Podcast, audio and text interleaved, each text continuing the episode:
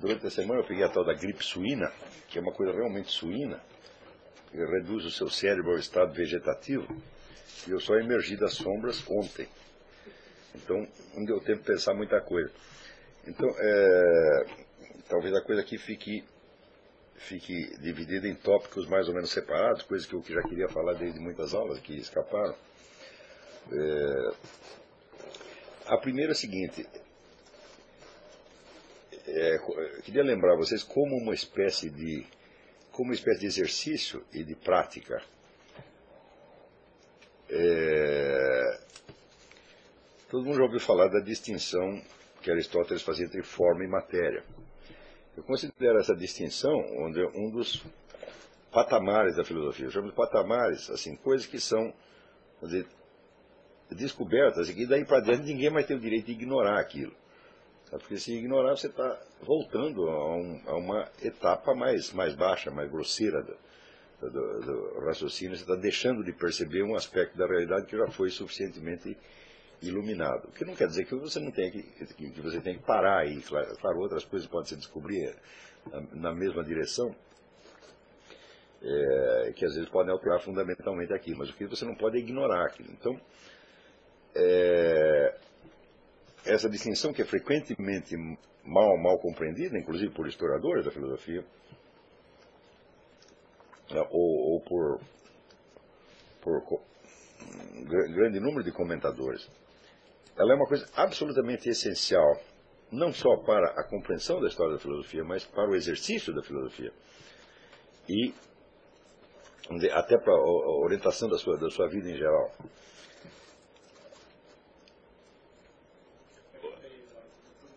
Deu, epa, deu problema na gravação, peraí, vamos.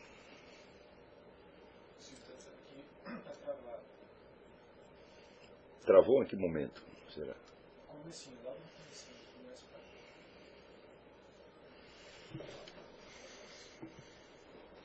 estão dizendo que parou na, quando você falou, a primeira é a seguinte.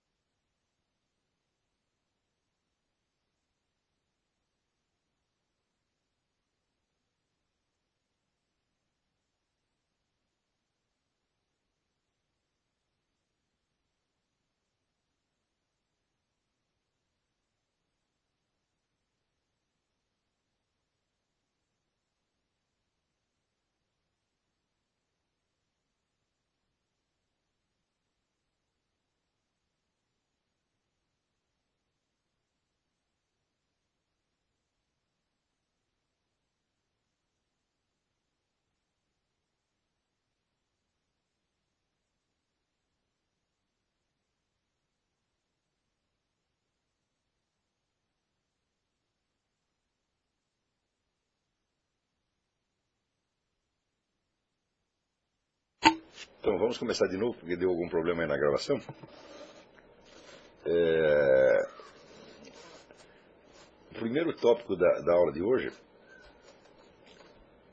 é algo sobre a, a doutrina aristotélica de forma e matéria, que é uma coisa importante para vocês compreenderem, não só do ponto de vista da história da filosofia, mas efetivamente como uma prática e como uma espécie de aprimoramento de percepção.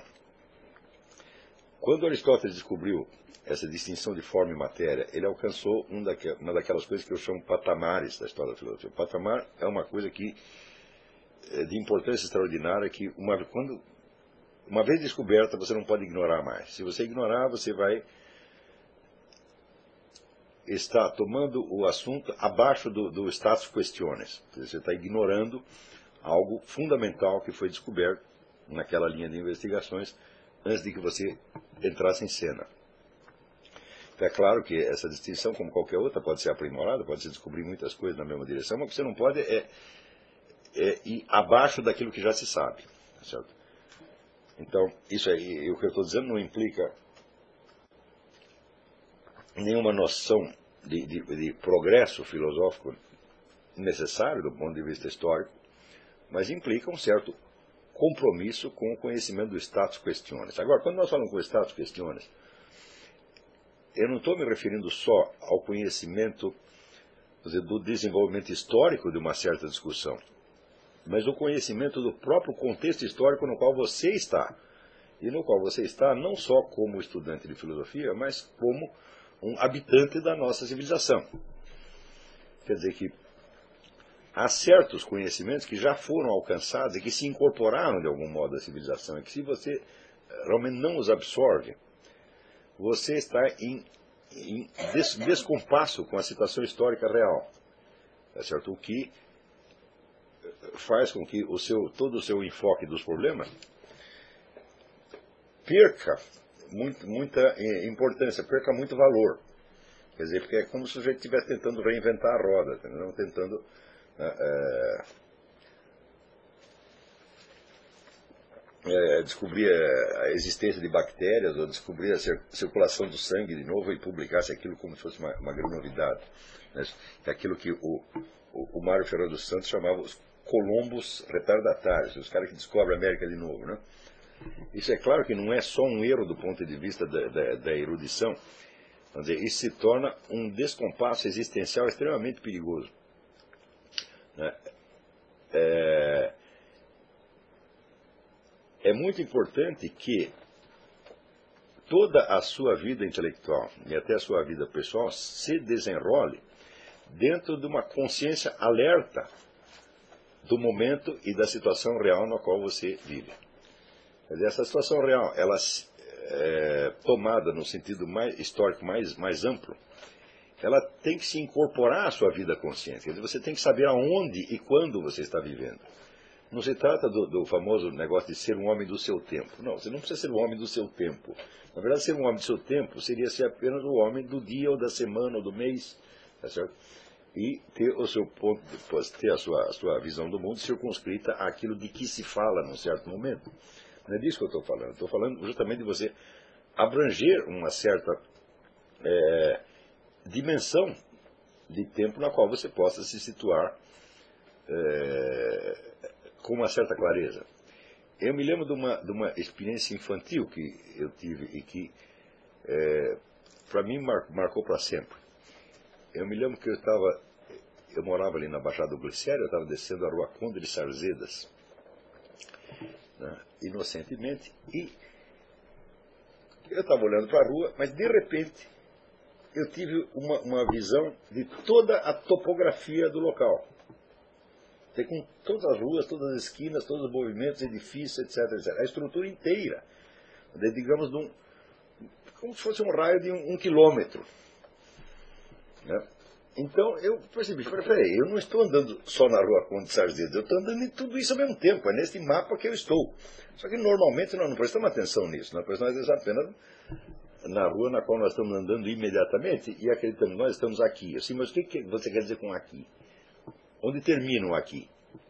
Tá do mesmo modo, do ponto de vista temporal, você diz, bom, eu estou aqui né, nesta fase, nesta etapa, nesta época. Né?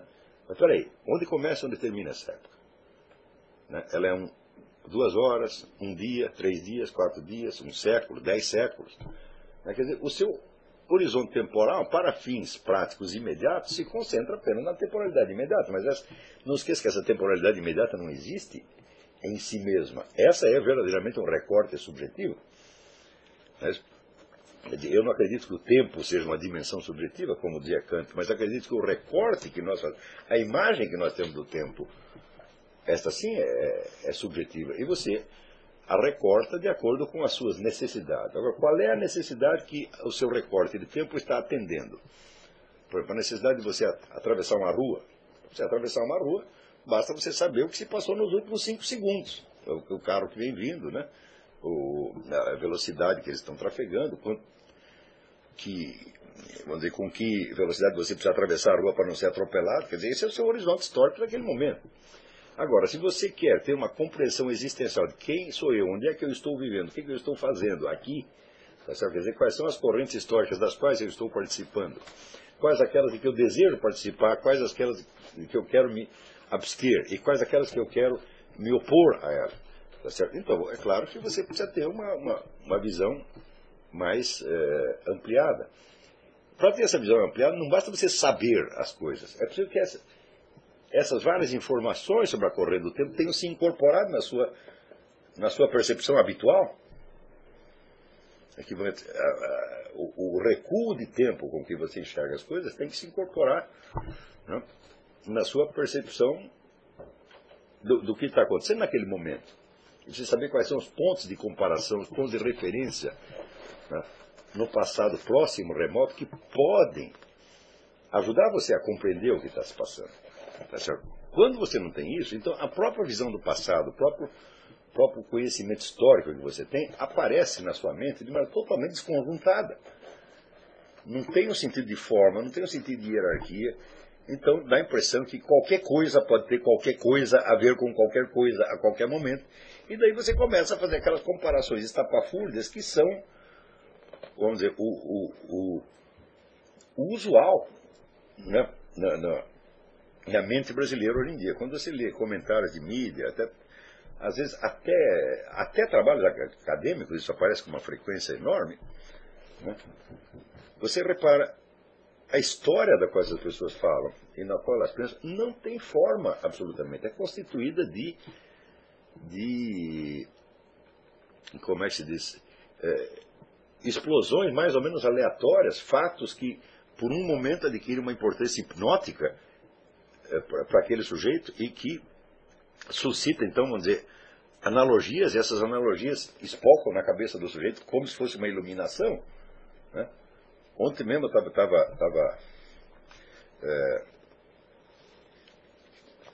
um sujeito me mandou um artigo que algum, algum idiota escreveu aí a, a, a meu respeito. Não era bem a meu respeito, a respeito de uma questão histórica que eu, que eu discutia na qual o sujeito dizia que é, Hitler era um sujeito católico e que o, o, antissemitismo dele era inspirado em Lutero. Né? E que é, ele era católico, mas ele só, ele, ele na verdade era católico, mas anticlerical. o que que, ser o que que pode ser um católico anticlerical, minha gente? Né? O católico é eminentemente um membro da igreja, ele não é simplesmente um crente como o protestante que acredita numa doutrina independente de qualquer incorporação institucional. A essência do catolicismo é a incorporação da doutrina e da fé numa determinada instituição criada por nosso Senhor Jesus Cristo. Né? Quer dizer, o, o católico não institucional fala, bom, é claro que não é um católico, claro que ele é um heresiarca. Agora, se além de ser um católico não, não institucional, ele ainda foi inspirado por Lutero, fala, bom, mas cadê o catolicismo dele? Então, ele é tão católico quanto Lutero, evidentemente. Mas, é, como é, é, um. O sujeito que escrevia isso é um cara mais ou menos anticristão. Então, para ele, tudo que, tudo que vem, seja de Lutero, seja de Calvino, seja de igreja, para ele é tudo cristão na mesma medida, não é capaz de distinguir uma, uma coisa da outra. Então, significa que uma heresia para ele é uma coisa tão católica quanto a doutrina católica. Então, falam, o que, é isso aí? Isso é uma monstruosidade mental fora do comum, mas isto no Brasil é comum. Isto é o, o, o usual no Brasil. Quer dizer que isso aí é uma deficiência de educação que acaba se transformando numa deficiência de percepção e, no fim das contas, numa deficiência de personalidade, num, numa deformidade pessoal que o sujeito não, não, não consegue medir. Note que o, Errar, todos nós erramos, todos nós somos humanos, todos nós somos pecadores, todos nós somos idiotas, no fim das contas. Isso aí não, não, não resta a menor dúvida. Né? O problema é que as nossas idiotices são idiotices realmente, os nossos pecados são pecados realmente. Agora, quando você começa a, a tomar idiotice como se fosse uma ciência, o Barbosa que dizia isso, né? Que estava começando a desconfiar que a estupidez era uma ciência. Né? Tanto, tanto, que as pessoas tinham tanto sucesso, idiotas tinham tanto sucesso, mas isso deve ser uma ciência. então, o, na hora que você começa a consagrar a estupidez como uma ciência, o pecado como uma virtude, etc., bom, aí você chegou na situação desesperada onde você não pode voltar mais atrás. Tá certo? E então esta eu estou falando desta falta, de perspectiva histórica real. Perspectiva histórica real não é você conhecer todos os fatos, você conhecer a história muito bem. Você pode conhecer a história todinha de cor e não ter perspectiva, porque você não se situa dentro do quadro. Você está olhando a história como se fosse uma coisa que se passa na tela e que você está observando de fora. E ninguém pode observar a história de fora. Isso não existe. Nós estamos sempre comprometidos com a história. A história é a nossa própria história, sempre, sempre, sempre. Quer dizer, qualquer acontecimento histórico do passado, você só pode compreender na medida que você consiga apreender quais eram as opções morais reais que se colocaram aqueles, aqueles personagens e na medida que você consiga incorporar esse drama em você, para saber, de certo modo, o que você faria se estivesse lá. Tá se você não é capaz de se colocar desse ponto de vista, você simplesmente não está compreendendo aqueles personagens como seres humanos. Você está compreendendo como se fosse figuras numa tela. É como se fosse um desenho animado. Não chega nem sequer a ser um, um filme com atores reais. Quer dizer, são, é, são figuras esquemáticas de desenho animado. Tá e daí o sujeito olha tudo aquilo de cima e ele sentencia. Né? Assim perceber o quanto isso é ridículo, o quanto isso é irreal, o quanto isso é psicótico, na verdade. Claro que parariam de fazer, mas no momento que a coisa se consagrou né, como é, um, um, direito, até um dever da inteligência humana, a gente vai continuar raciocinando assim o tempo todo. Né? Por exemplo, a simples pergunta, o que, que eu faria se estivesse lá? Né? Se você não é capaz desta, deste nível de identificação com os personagens, você nunca vai entender nada. Você está tratando aqueles personagens como se fossem máquinas ou, ou como se fossem realmente figuras de ficção, ou, um programa de computador ou coisa assim. Quer dizer, você não é capaz de sentir o peso da responsabilidade real com que os indivíduos estavam, estavam jogando. Então você é como uma criança, tá certo? Que dá palpite nos assuntos dos pais, sem entender absolutamente nada. Não é isso? Então,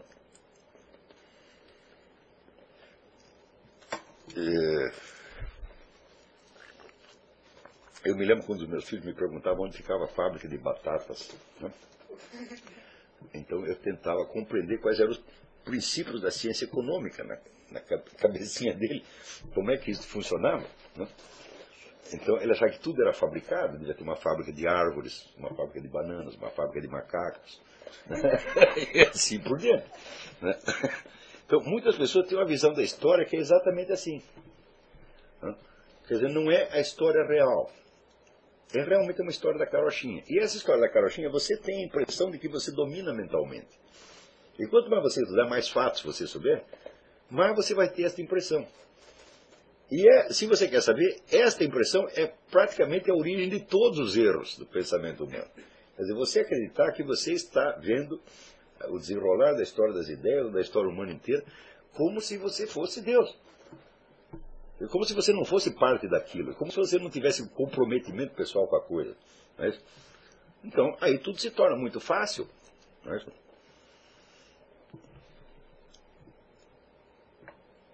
então, é nesse sentido que eu digo que você tem que incorporar esta doutrina da, da forma e matéria não como algo que se passou no passado, algo que foi descoberto, algo que pertence à história da filosofia, mas como a descoberta de uma possibilidade humana que é atual, que é presente e que você pode redescobrir em você mesmo na, na sua vida todos os dias.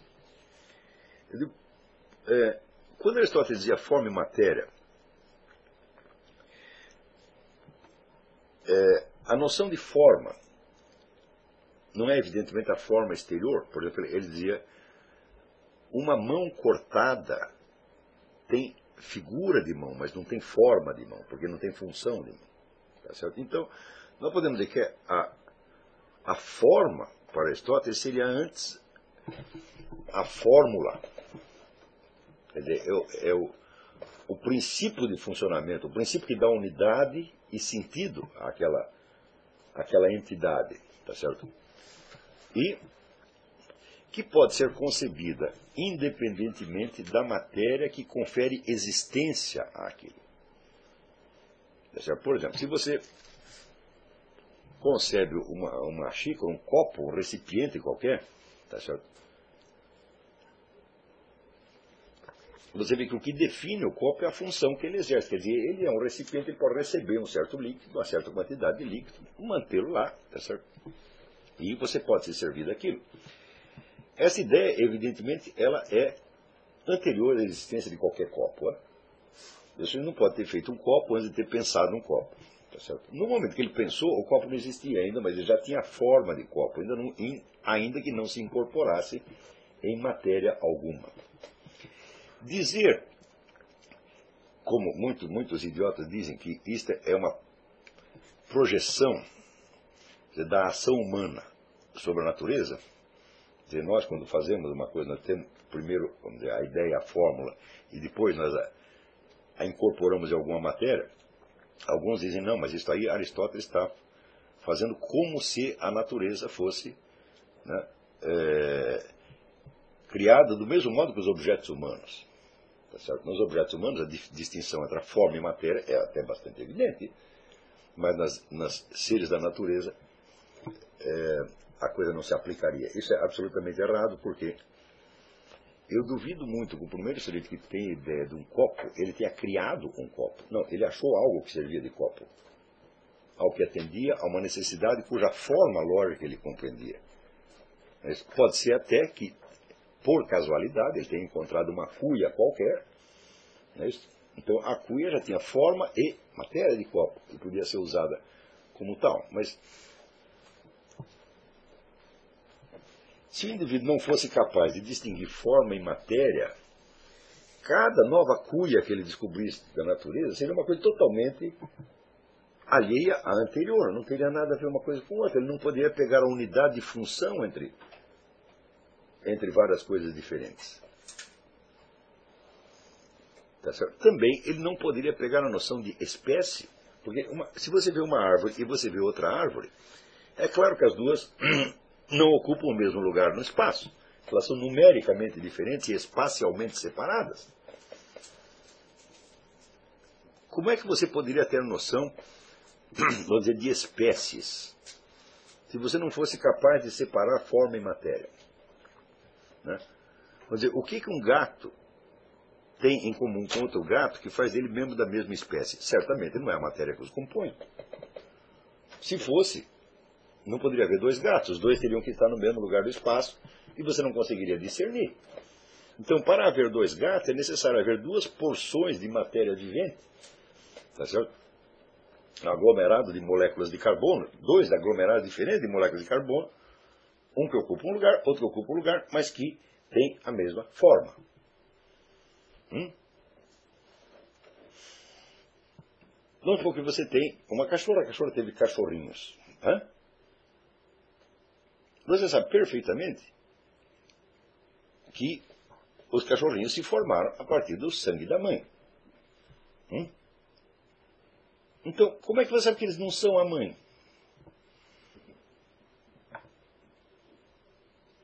É porque eles ocupam um diferente lugar do espaço. Se você disser, ah, mas eles estão dentro da mãe, eu digo, é, peraí. Essa é uma diferença substancial entre eles e a mãe, porque a mãe não está dentro da mãe. Então eles não estão no mesmo lugar do espaço. Um está fora e o outro está dentro. É exatamente. É uma... Eles não estão separados assim por uma distância, mas estão separados como círculos concêntricos estão separados. Um está em volta e o outro está dentro. Então, a distinção de lugar no espaço é inerente à matéria. Tá certo? Vamos dizer, eu estou falando de matéria macrocósmica, não estou falando de partículas subatômicas. Partículas subatômicas coloca certos problemas específicos, tá certo? Que nós podemos até discutir mais tarde. É, mas quando fala de matéria no sentido macroscópico da coisa, é evidente que você só pode falar que existem duas ou três coisas se ela não estiver exatamente no mesmo lugar do espaço. Né? Se você tiver mil gatos comprimidos no mesmo lugar, você só verá um gato. Se você vê dois, é porque não estão no mesmo lugar. Mas como é que você sabe que são gatos? e não tartarugas ou tomates? Isso é que chama forma. Quer dizer, você reconhece a mesma forma.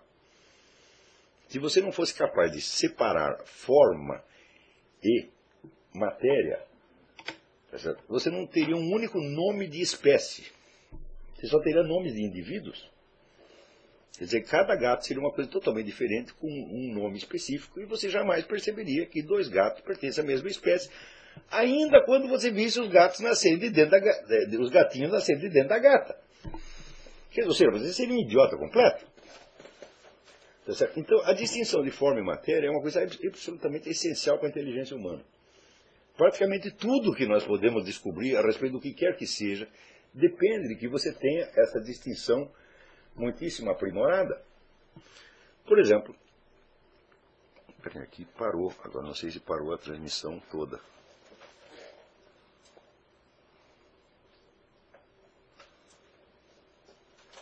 Hum?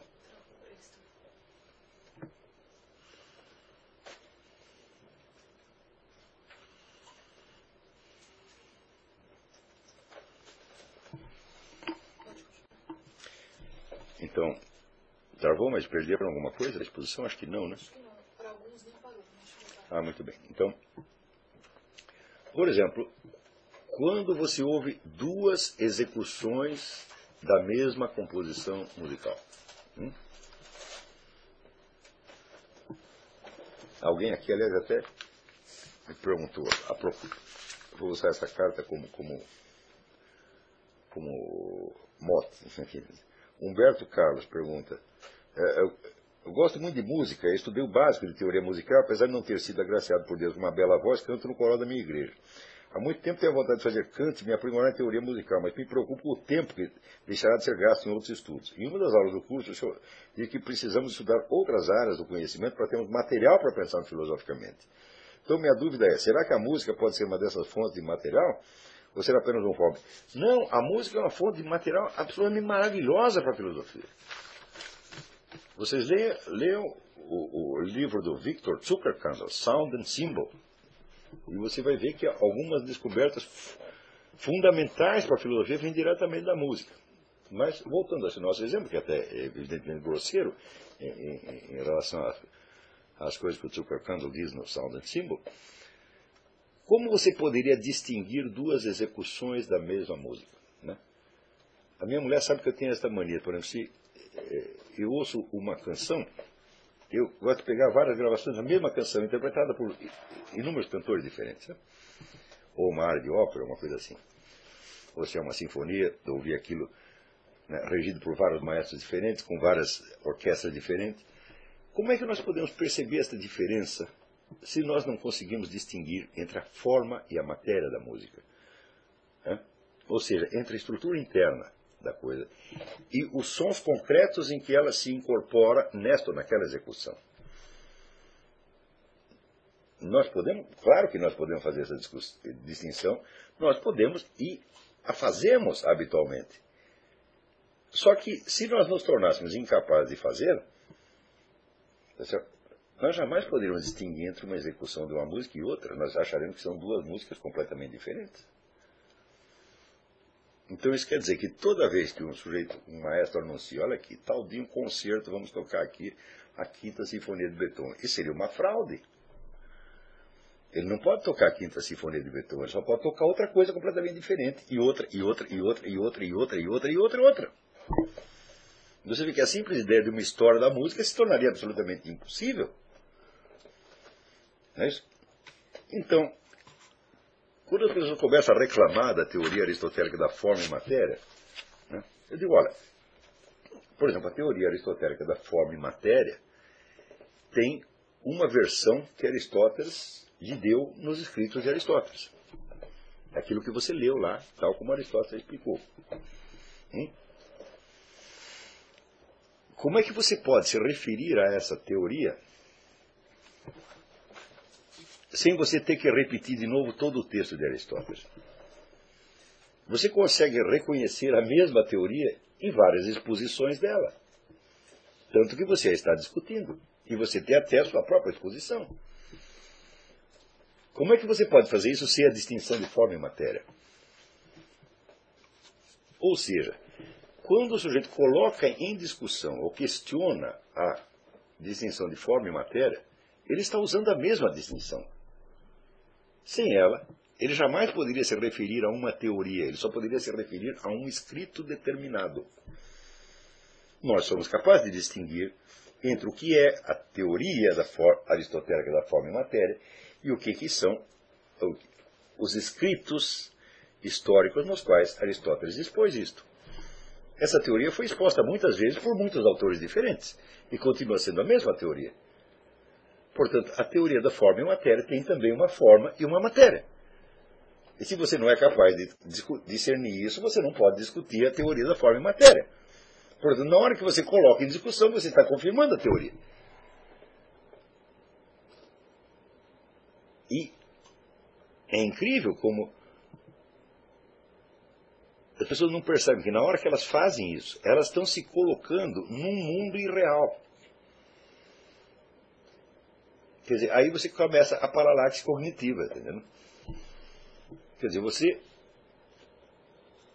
não percebe que o fato de você estar dizendo determinada coisa prova que essa coisa é falsa. Porque se ela fosse verdadeira, não poderia ser dita. Se você disser a distinção entre forma e matéria é apenas um formalismo lógico, tá certo? que não tem correspondência na realidade, né?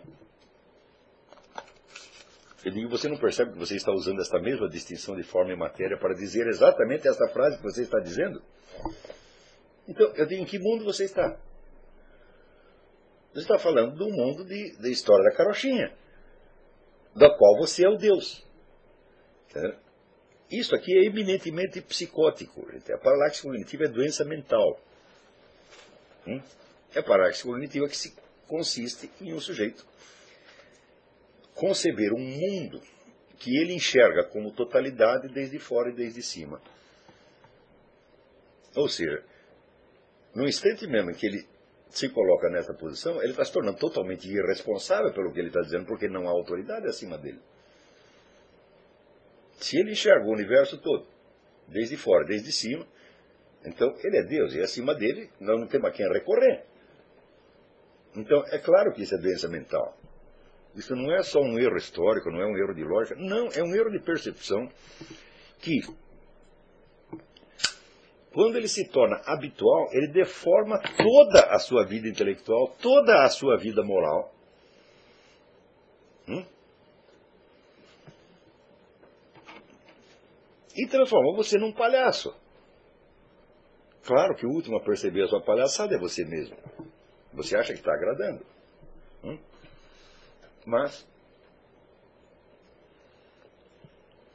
Agora, pegue essa sua conduta e faça um experimento mental. Faça como em geometria descritiva, você rebata isso para o plano da eternidade. Hum? E imagina que você está diante do juízo final, dando Deus verdadeiro, que não é você. Tá certo? E que sabe tudo a seu respeito. Sabe aquilo que você sabe e sabe aquilo que você não sabe. É? E veja como essa sua atitude aparece perante o juízo final. Daí você vai ver que você é um palhaço. Hum? Então, a filosofia consiste em muitas coisas. Eu, para resumir as coisas, eu digo que ela consiste na unidade do conhecimento, na unidade, na unidade da consciência e vice-versa. Tá certo? Mas dessa mesma definição decorrem muitas exigências é, metodológicas. A filosofia é, um, é você assumir a plena responsabilidade do que você está dizendo perante a realidade das coisas. Hum? E não só perante o seu mundinho mental.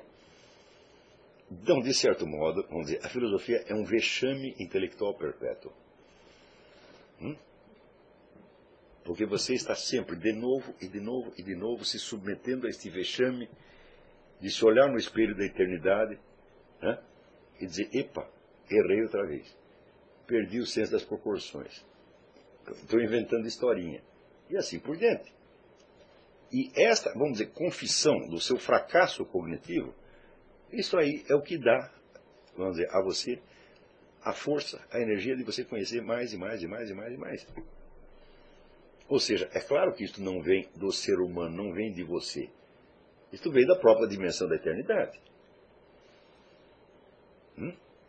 Quer dizer, se não existisse a dimensão da eternidade, não haveria uma medida real do ser humano. Todas as medidas seriam absolutamente subjetivas. Hum? Quer dizer que tudo aquilo que um sujeito diz vale para o momento onde ele está, para o lugar onde ele está, mas ninguém pode definir que momento é esse. Né? Quando o Antônio Gramsci diz que reduz todas, todo o esforço cognitivo humano à expressão da época, eu digo, mas quanto dura esta época?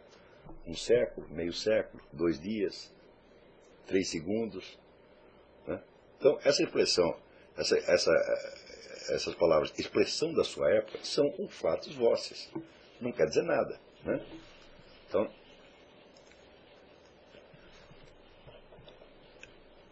e no entanto, quando as pessoas leem isso, elas acham que estão lendo uma coisa muito profunda. As ideias são expressões da sua época. Experimente medir a época. Quer dizer, uma época é uma fração de tempo. Se essa fração de tempo não é mensurável, não há diferença entre um segundo, um século, um milênio ou a eternidade. Tá certo? Se você não tem, portanto, a noção de eternidade, ou seja, da simultaneidade de todos os momentos e de todas as épocas, a palavra época deixa de significar qualquer coisa para você. Para você ver como isso é importante, eu queria lembrar para vocês uh, um autor que, vamos dizer, parênteses. Hum? Nem todos os livros que eu considero importantes, por exemplo, na minha parte tem uma lista lá que eu chamo os meus gurus. Gurus são as pessoas com quais eu aprendi alguma coisa. Né? É, mas tem pessoas que elas leem livros ou ouvem aulas, não é para aprender alguma coisa, é para seguir. Hum? Eles não querem um conhecimento, eles querem uma ordem, querem uma instrução. Faça isto, faça aquilo. Então, elas acham que eu leio como elas. Né? Então, quer dizer, se eu recomendo um livro, se, eu, se, aliás, se eu digo que um livro foi importante para mim, primeiro, acredito que eu estou recomendando esse livro para todo mundo. Segundo, acreditam que eu acredito em cada palavra daquele livro. E terceiro, acreditam que eu sigo aquilo, como se fosse os Dez Mandamentos. Eu digo, mas isso é uma coisa tão infantil, tão idiota.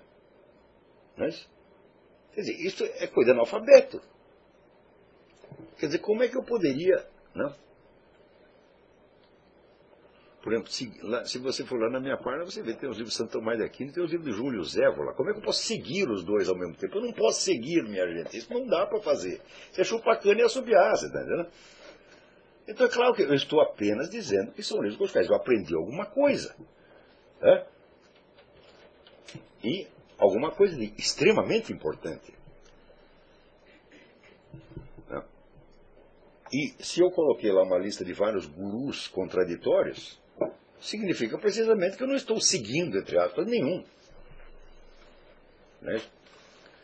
Eu não estou, estou seguindo nem sequer São Tomás de Aquino.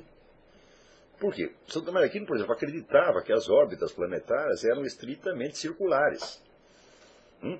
Eu posso seguir Santo Tomás de Aquino nisso? Eu não posso, minha gente. Por mais que eu adore Santo Tomás de Aquino, adoro, sou louco por Santo Tomás de Aquino, morreria por Santo Tomás de Aquino, mas eu não posso seguir numa coisa dessa. Assim como Aristóteles, todo mundo sabe que eu sou louco por Aristóteles, mas quando Aristóteles diz que as mulheres têm mais dentes que os homens, eu, eu digo, ó, oh, professor, não dá, pô. Aí eu sou cochilou. Né? Então, agora, tem pessoas cuja mentalidade é mentalidade de sectário. Sectário quer dizer o seguidor. Ele tem que encontrar alguém que ele tem que seguir.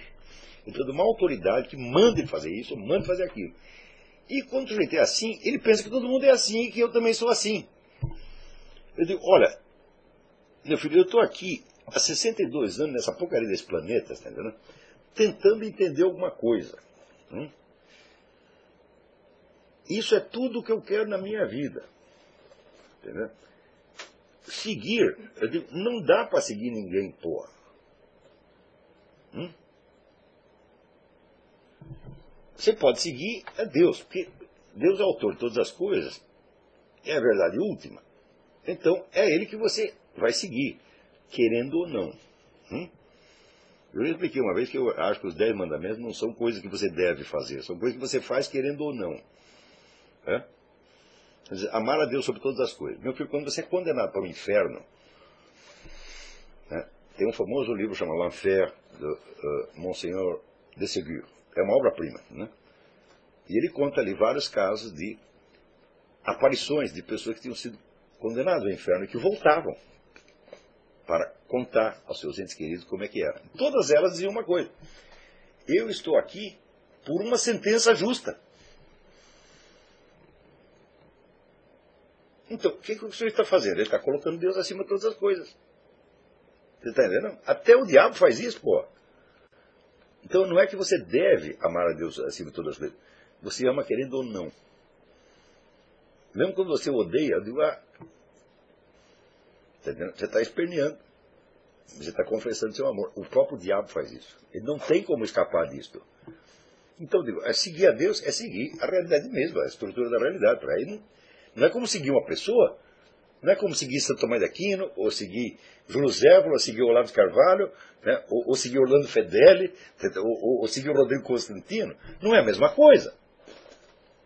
Deus não se coloca nesse plano. Né? Deus não é autor de doutrinas, meu irmão. Doutrina é coisa de ser humano. Deus faz a realidade. Né?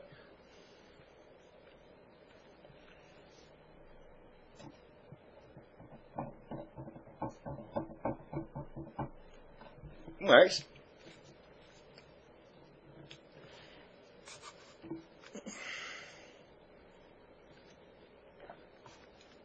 Então, esta coisa de você seguir, de você fazer, procurar um guru para seguir, é uma coisa terrível. Isso impede você de aprender qualquer coisa. Olha, a minha atitude ao longo dos tempos tem sido exatamente essa. Você não tem que me seguir coisa nenhuma, meu filho. Você pode obedecer algumas instruções práticas que eu lhe dou para você aprender. Mas o que, que é o aprendizado? Onde vai estar o aprendizado? Vai... Se é para você seguir a mim, você não precisa aprender nada. É? Não é isso? Para aprender alguma coisa, você tem que vê-la. Você tem que vê-la com seus próprios olhos, compreendê-la com sua própria inteligência e não com a minha. Não é isso?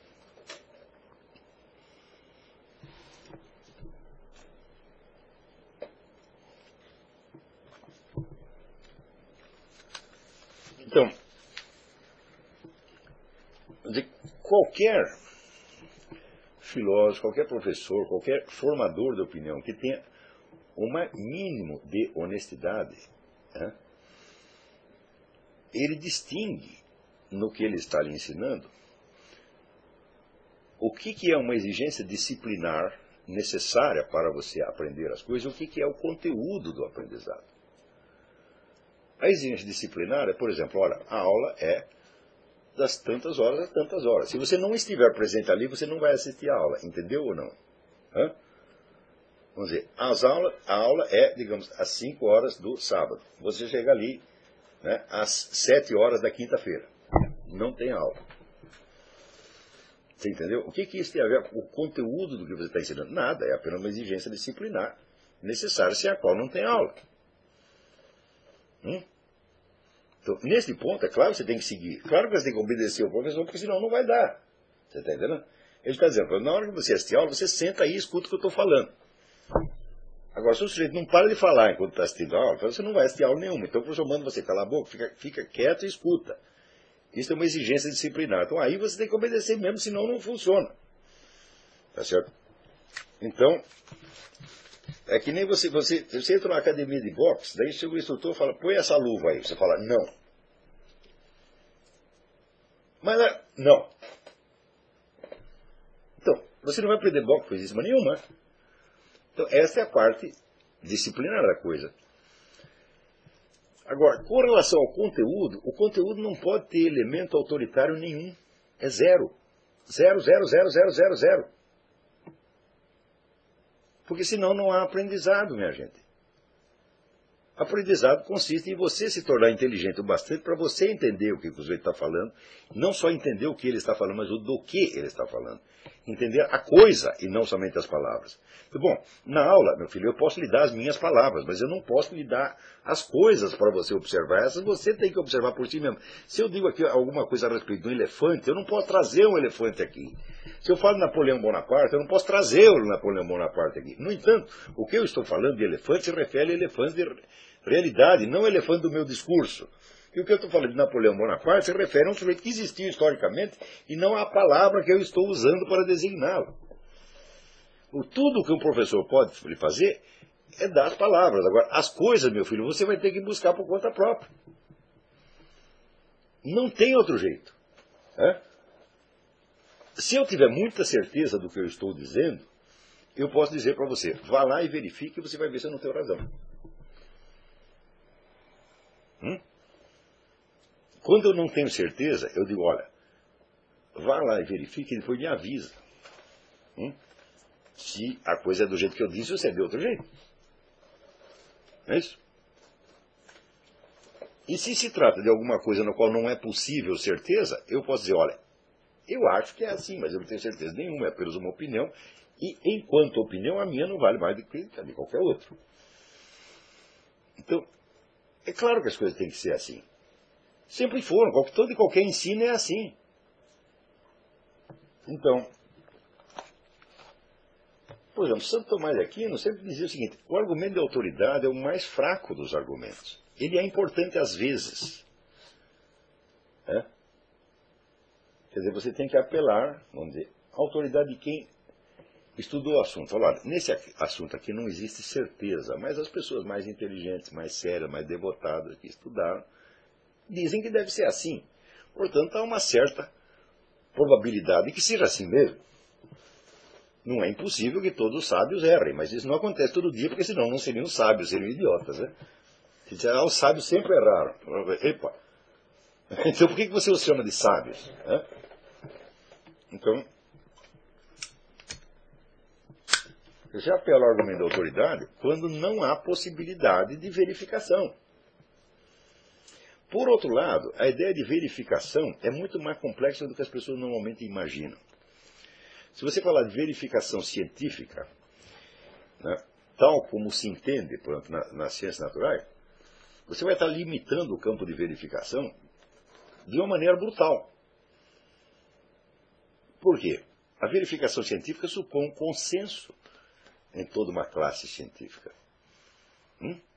Um sujeito que faça uma verificação em laboratório não provou nada cientificamente, enquanto todos os outros não verificaram a mesma coisa. Hum? Então isso quer dizer que o que nós chamamos de verificação científica é um consenso que envolve um montão de gente. E a possibilidade de que milhares de pessoas vejam exatamente a mesma coisa do mesmo jeito ao mesmo tempo é nula. Na maior parte dos casos, a verificação não pode ser científica, tem que ser uma verificação direta e pessoal. Hum? Por exemplo, já, já, dei esse exemplo várias vezes e vou voltar a ele. Você viu um sujeito matar o outro na esquina. Só você viu. Hum? Você pode provar cientificamente? Não, porque você mesmo é o instrumento da prova. Hum?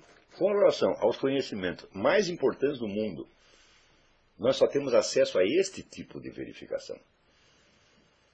Onde a certeza direta e inegável é de natureza estritamente individual.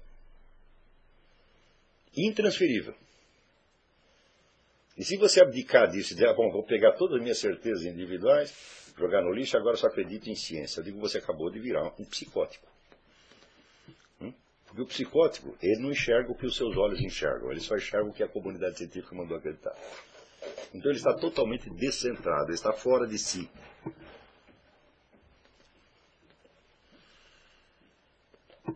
Entendeu? É claro que isso é uma doença mental. Quando nós apelamos à autoridade da ciência e pedimos que ela substitua as nossas próprias percepções diretas por alguma coisa que a comunidade científica diz, você está absolutamente louco. O sujeito faz isso devia ser internado. Quando eu digo que devia ser internado, isso é opinião minha, eu falo, não. Aqui eu vou até dizer, apelar à experiência de uma autoridade. Essa autoridade é um dos maiores psiquiatras e psicanalistas de todos os tempos, que chamava Wilfred Bion, em inglês.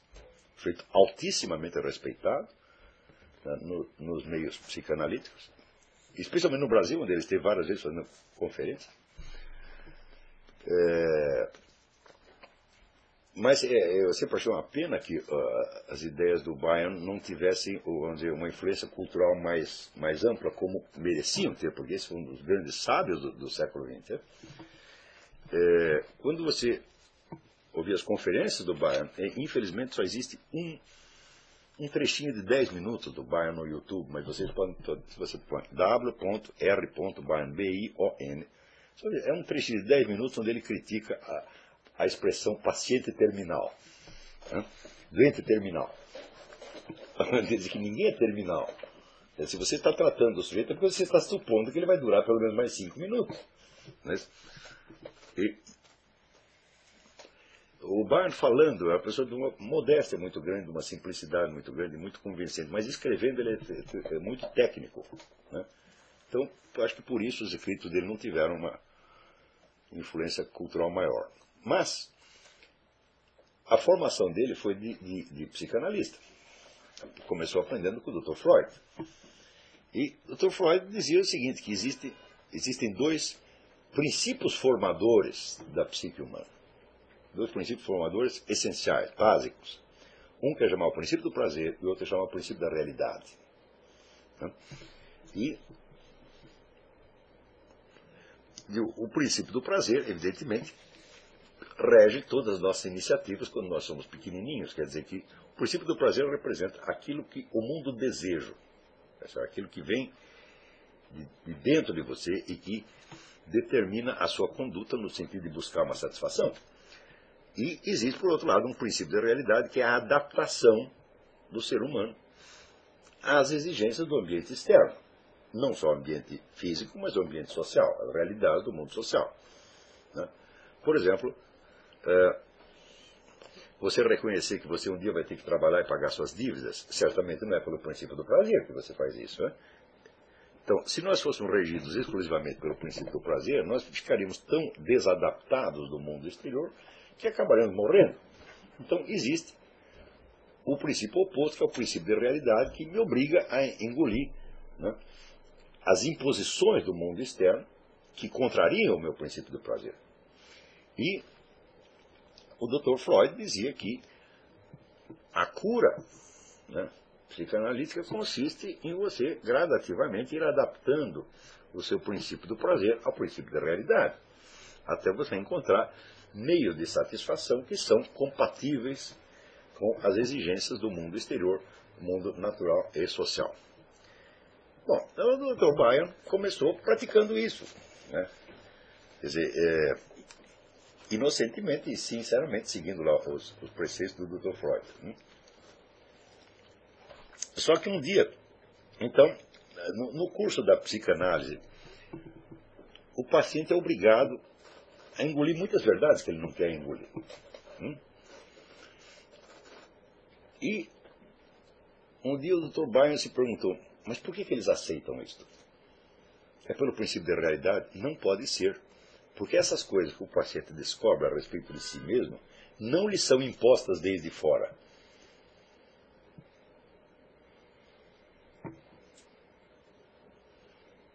Por exemplo, se o sujeito entrou numa, numa, conduta mentirosa e falsa anos atrás, e como diz o Dr. Miller, ele se esqueceu da sua própria mentira e continua agindo como se ela fosse verdade. Né? Então criou uma neurose. Muito bem. Como é que você vai desfazer a neurose? Você vai conversando com o sujeito, conversando, conversando, até ele mesmo perceber como é que a coisa começou. Ora, a origem dessa neurose está colocada muitos anos atrás. A mentira interior também está colocada muitos anos atrás.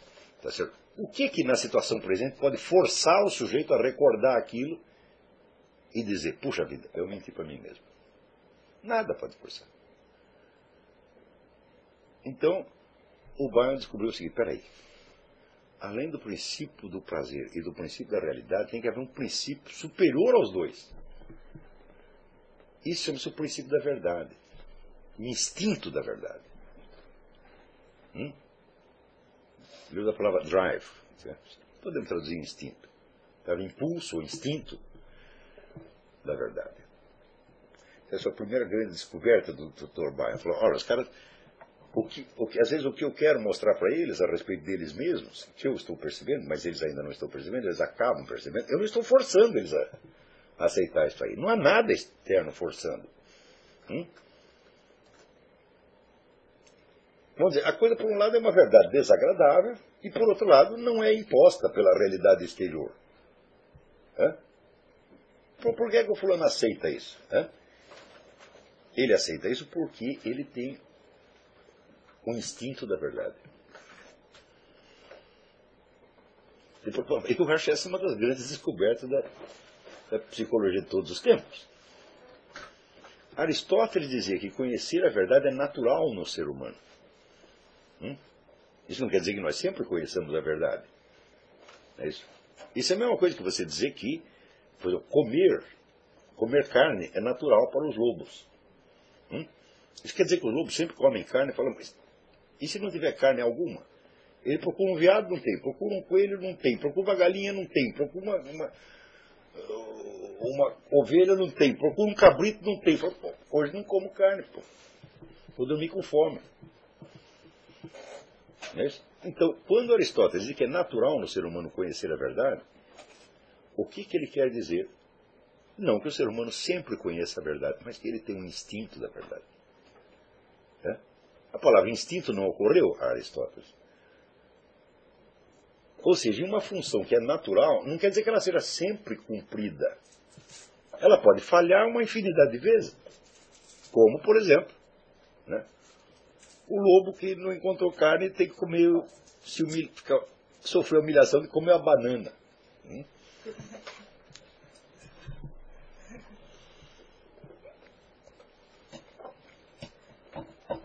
Então, conhecer a verdade é natural no ser humano.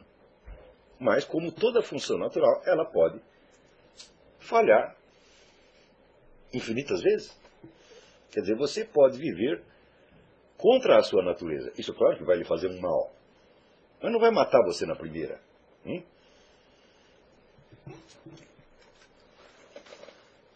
Então, se você obrigar um lobo a comer só comida vegetal, ele vai passar muito mal. Provavelmente vai ficar magro, vai durar menos, mas ele não vai morrer na primeira. Né? Do mesmo modo, quando nós somos privados da verdade, a longo prazo isso nos prejudica. Tá certo? E é justamente o que o Bayern descobriu é que, do ponto de vista da saúde mental, a privação da verdade é a origem dos grandes danos. E dizer, não adianta nada você falar em princípio da realidade, porque o princípio da realidade ele é somente uma necessidade exterior. O princípio da realidade por si mesmo não tem poder de persuasão. O fato de alguma coisa seja necessário você fazer alguma coisa não convence você de que deveria fazer aquilo. É preciso um algo mais. Né? É preciso que esta imposição da realidade exterior seja absorvida, transformada e valorizada interiormente. Ou seja, você precisa ter vontade de fazer aquilo. Então, esta transfiguração, vamos dizer, da realidade em vontade não seria possível se não tivesse um terceiro elemento que é independente do princípio de prazer e do princípio da realidade. Né? E, do, é, e, exatamente esse terceiro elemento que o Byron chamava de princípio da verdade. Muito bem. Aprofundando um pouco mais as suas investigações, é,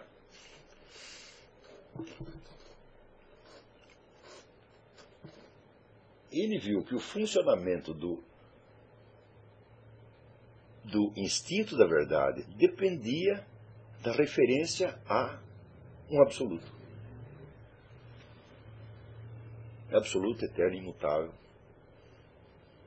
Porque se você sai disto, então você cai de novo no jogo do princípio do prazer e do princípio da realidade. Né? Por exemplo, a situação externa lhe impunha determinada coisa, obriga você a reprimir o seu princípio do prazer e adaptar-se a de, de, maneira alguma. Você pode continuar negando a realidade o tempo que você queira.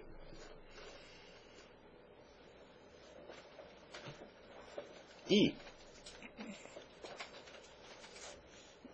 para que o princípio de, da, o instinto da verdade se sobreponha ao princípio da realidade, ao princípio do prazer, hum, é necessário que ele tenha um ponto de apoio fixo.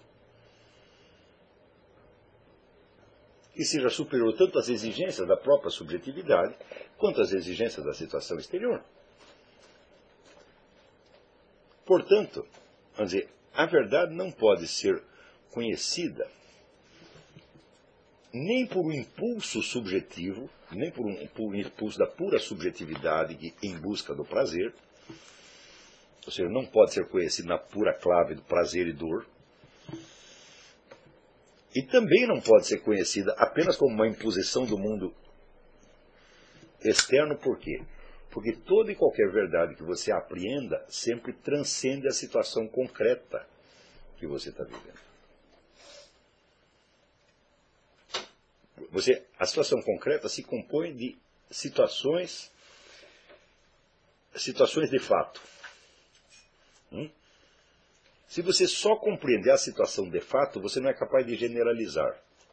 Para que você generalize, é preciso que você transcenda o estado de fato momentâneo né? e apreenda aquilo como uma verdade que vai além da situação. Então é por isso que o Bayern diz: existe o instinto da verdade, sem o qual a análise não funcionaria. Nenhum paciente aceitaria nada do que eu estou querendo mostrar para ele. E não aceitaria nada a respeito da sua verdade interior. Sobretudo, não aceitaria a verdade das suas próprias emoções. Não aceitaria a sua própria história. Não aceitaria a sua verdade interior. Né?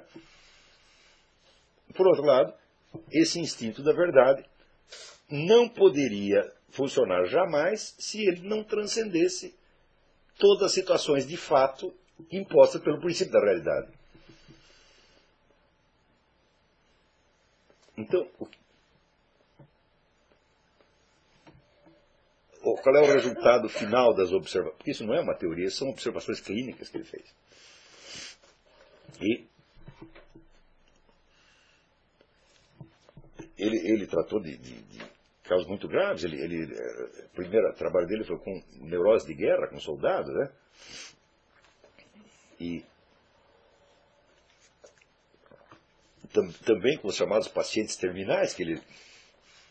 São pacientes terminais que não terminam nunca. Então, é, que se eles terminarem, eles não são mais meus pacientes. Daí está resolvido o problema. Né? Então, essas são observações clínicas. Essa, essas observações que nos remetem de volta àquilo que dizia Aristóteles. Conhecer a verdade é natural no ser humano. Natural, como um instinto e uma potência que o ser humano tem. Não natural, como um estado de fato do qual você desfruta desde o primeiro momento.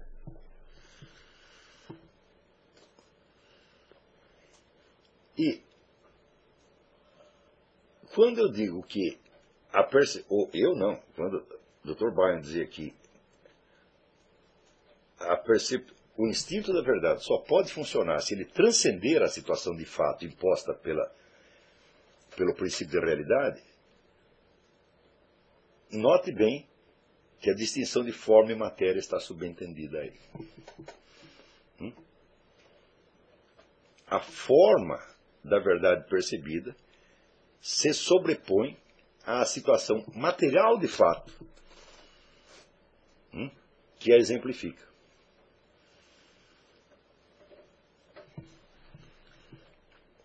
Então, temos aí de novo, estamos sempre voltando e voltando e voltando ao, ao bom e velho Aristóteles em, em todas essas coisas.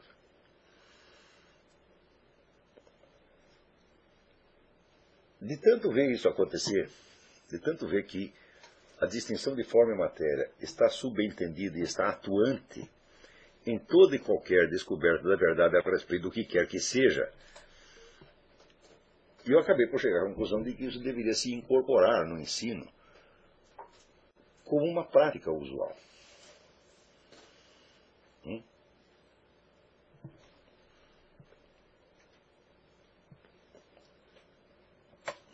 E você se acostumar a fazer essa distinção a respeito de tudo o que você percebe. Mas lembrar sempre, vamos dizer que esta teoria também nada vale se você não a acoplar com a teoria aristotélica das distinções. Hum? Quando você faz uma distinção, você pode estar fazendo várias coisas diferentes. Existem distinções diferentes. É preciso distinguir as distinções. Então, quando você distingue entre duas coisas separadas, por exemplo, você distingue entre um camelo e um elefante. Espero, pelo menos, que consiga distinguir. Então, esta distinção corresponde à separação real de dois de, de, duas substâncias, de dois entes. Tá certo? Mas quando, por exemplo, você distingue entre o elefante e o tamanho do elefante. O tamanho do elefante não é a mesma coisa, porque quando ele era pequenininho, ele já era um elefante. Não é isso? Você sabe que o elefante não se identifica com o seu tamanho. Hum? Elef... Primeiro que há elefantes de vários tamanhos. E segundo, todos os elefantes tiveram vários tamanhos à medida que foram crescendo. Tá certo? Bom, a distinção ela é real. Tá certo? Quer dizer, o elefante não é o tamanho do elefante. Mas o elefante não é fisicamente separável do seu tamanho. Porque ele sempre tem algum tamanho. O elefante sem tamanho nenhum seria apenas uma ideia de elefante. Por exemplo, a palavra elefante, o conceito de elefante não tem tamanho nenhum. Tá certo? Mas não é um elefante, né?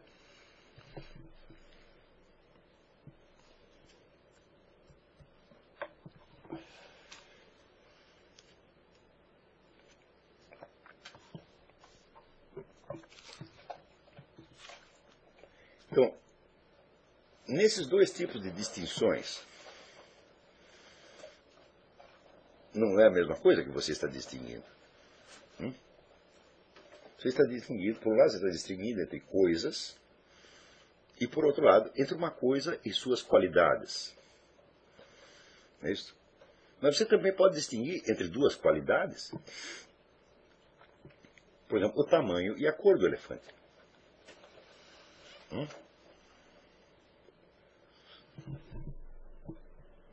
Você vê, o elefante sempre tem algum tamanho e ele tem alguma cor. E pior, ele tem as duas ao mesmo tempo. Mas você sabe que elas não são de maneira alguma a mesma coisa. Hum? Ora, onde está o tamanho do elefante? Está no elefante. Onde está a cor do elefante? Está no próprio elefante. Agora, a cor está no tamanho? O tamanho está na cor? Não. Então você vê que isso é um terceiro tipo de distinção. Hum? Aristóteles chamava Aristóteles não, os escolásticos deram esses, a esses três tipos de distinção o nome de distinção real, real, real formal e formal. A primeira distinção é real, real, real. Hum? Quer dizer, decididamente um camelo não é um elefante. Não é isso? A segunda distinção distingue entre uma coisa hum, e a sua qualidade. A terceira distingue entre qualidades. Então, distinção real, real, real formal e distinção formal. Hum? Isso aqui também tem que virar uma prática uma prática de tal. Claro que nós fazemos instintivamente essas distinções. Nós, de certo modo, nascemos sabendo fazer essas distinções. Se nós não tivéssemos o instinto de, de fazê-las, nós jamais poderíamos aprendê-las. Hum? Mas todo o segredo da filosofia consiste em você começar a fazer conscientemente, portanto mais aprimoradamente e mais atentamente, as distinções que você já fazia espontaneamente. Hoje em dia a tendência é, é, é o contrário, quer dizer, você criar distinções, distinções e, e, e procedimentos mentais que, de certo modo, vão contra toda a sua espontaneidade.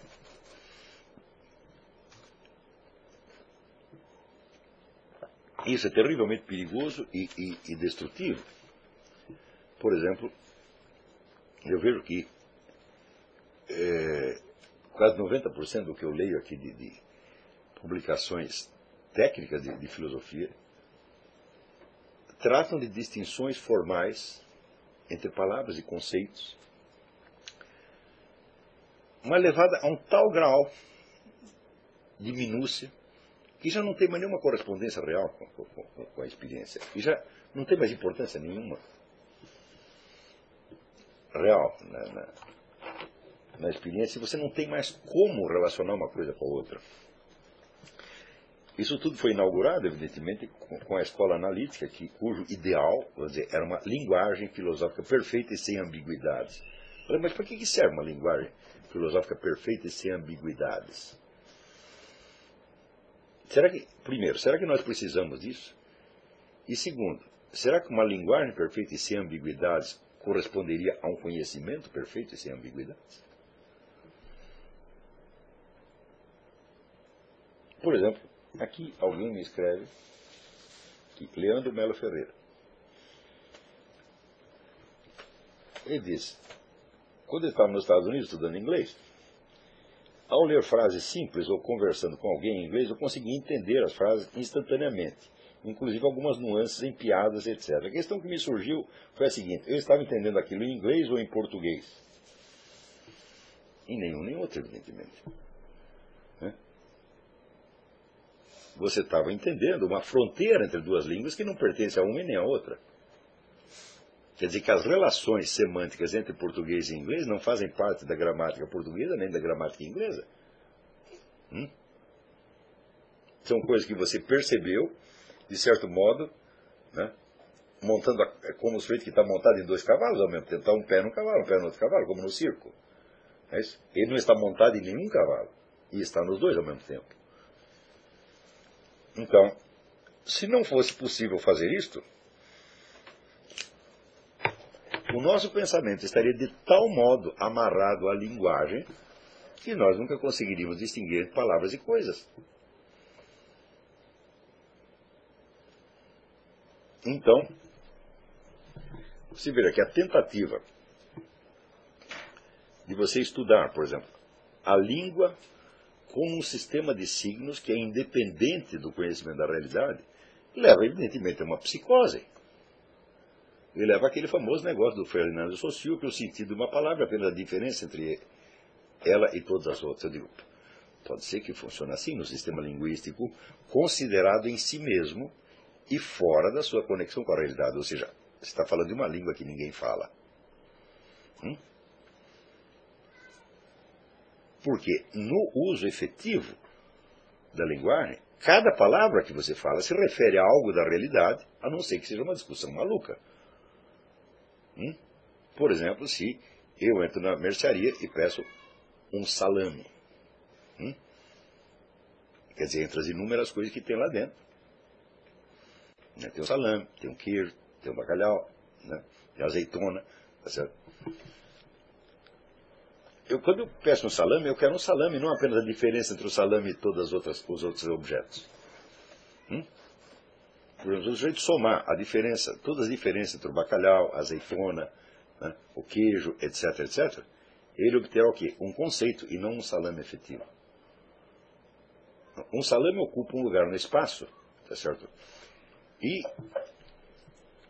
ele é absolutamente indiferente, absolutamente independente da diferença entre ele e um bacalhau. Você pode comer a diferença? Então isso significa que a linguagem, se ela for considerada como um sistema, ela deixa de ser linguagem imediatamente. Ela se torna um jogo que só existe para os linguistas. E daí se seguirão inumeráveis consequências que vão terminar no tal do desconstrucionismo. E tudo isso é uma gigantesca perda de tempo, isso é uma gigantesca parasitagem da inteligência humana. Isso é uma espécie de AIDS mental, você tá? É um, é um vírus de computador que entra na sua cabeça, tornando o seu pensamento cada vez mais complicado, mais pedante e mais burro. Então essas coisas nós temos que evitar de qualquer maneira. É isso? Bom, vamos fazer uma pausa e daqui a pouco eu respondo outras perguntas. Então, vamos, vamos continuar aqui. Antes de, de, entrar nas perguntas, mas de certo modo já respondendo algumas delas, é, eu queria aqui lembrar mais algumas coisas. Existe um, um trecho do Byron em que ele diz: os sete pilares da sabedoria são, dois pontos. E daí ele cita um versinho de Roger Kipling. Né? É, o versinho começa assim: I keep six honest serving men. They taught me all I knew. Their names are what and why and when and how and where and who. Quer dizer, eu tenho seis honestos servidores que me ensinaram tudo o que eu sei. Os nomes deles são o que, quem, quando, como, onde, e, é, é, não, quem, porquê, quando, como, onde e quem. Né? Essas, essas, seis palavrinhas se tornaram depois consagradas como regras básicas do jornalismo. Quer dizer, uma boa reportagem tem que dizer para você né, o que, quem, quando, onde, como e por quê. Tá certo? Quer dizer, que é, é a regra mais infringida do jornalismo. Né? Normalmente consiste, pelo menos uma delas tem que ser escondida. Mas, o curioso é por que o Bayern disse sete, sete pilares da sabedoria se ele só cita seis. Né? Então, este sétimo, que está ausente, esse é o eixo onde, ao redor do qual tudo, tudo gira. Né? E é justamente ali que o Byron vai colocar o instinto da verdade. Quer dizer, tem algo em você que é capaz de reconhecer o que, quem, quando, onde, como e porquê. A respeito não só das coisas externas, mas daquilo que você mesmo fez, daquilo que você mesmo vivenciou, quer dizer, a sua, a sua realidade existencial, por, por assim dizer. Hum? Então,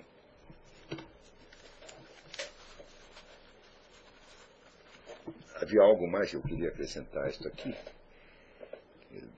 Durante a semana, enquanto eu estava lá com febre, vivendo em estado vegetativo, eu tinha pensado, mas agora eu acho que eu esqueci o que, que eu queria dizer.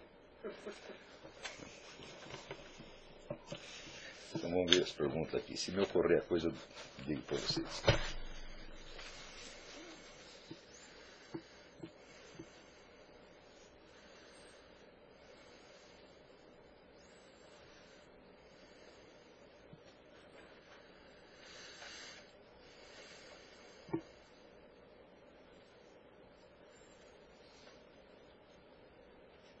É, Alexandre Ribeiro diz o seguinte: é, Se entendi bem o que o senhor falou sobre o, estar alguém fora da história, queria lhe expor brevemente uma situação, a ver se cabe no contexto. Umas amigas minhas vivem a angústia de ver seu velho pai, viúvo, estar caído e babando por uma mulher que o vem gostosamente espoliando.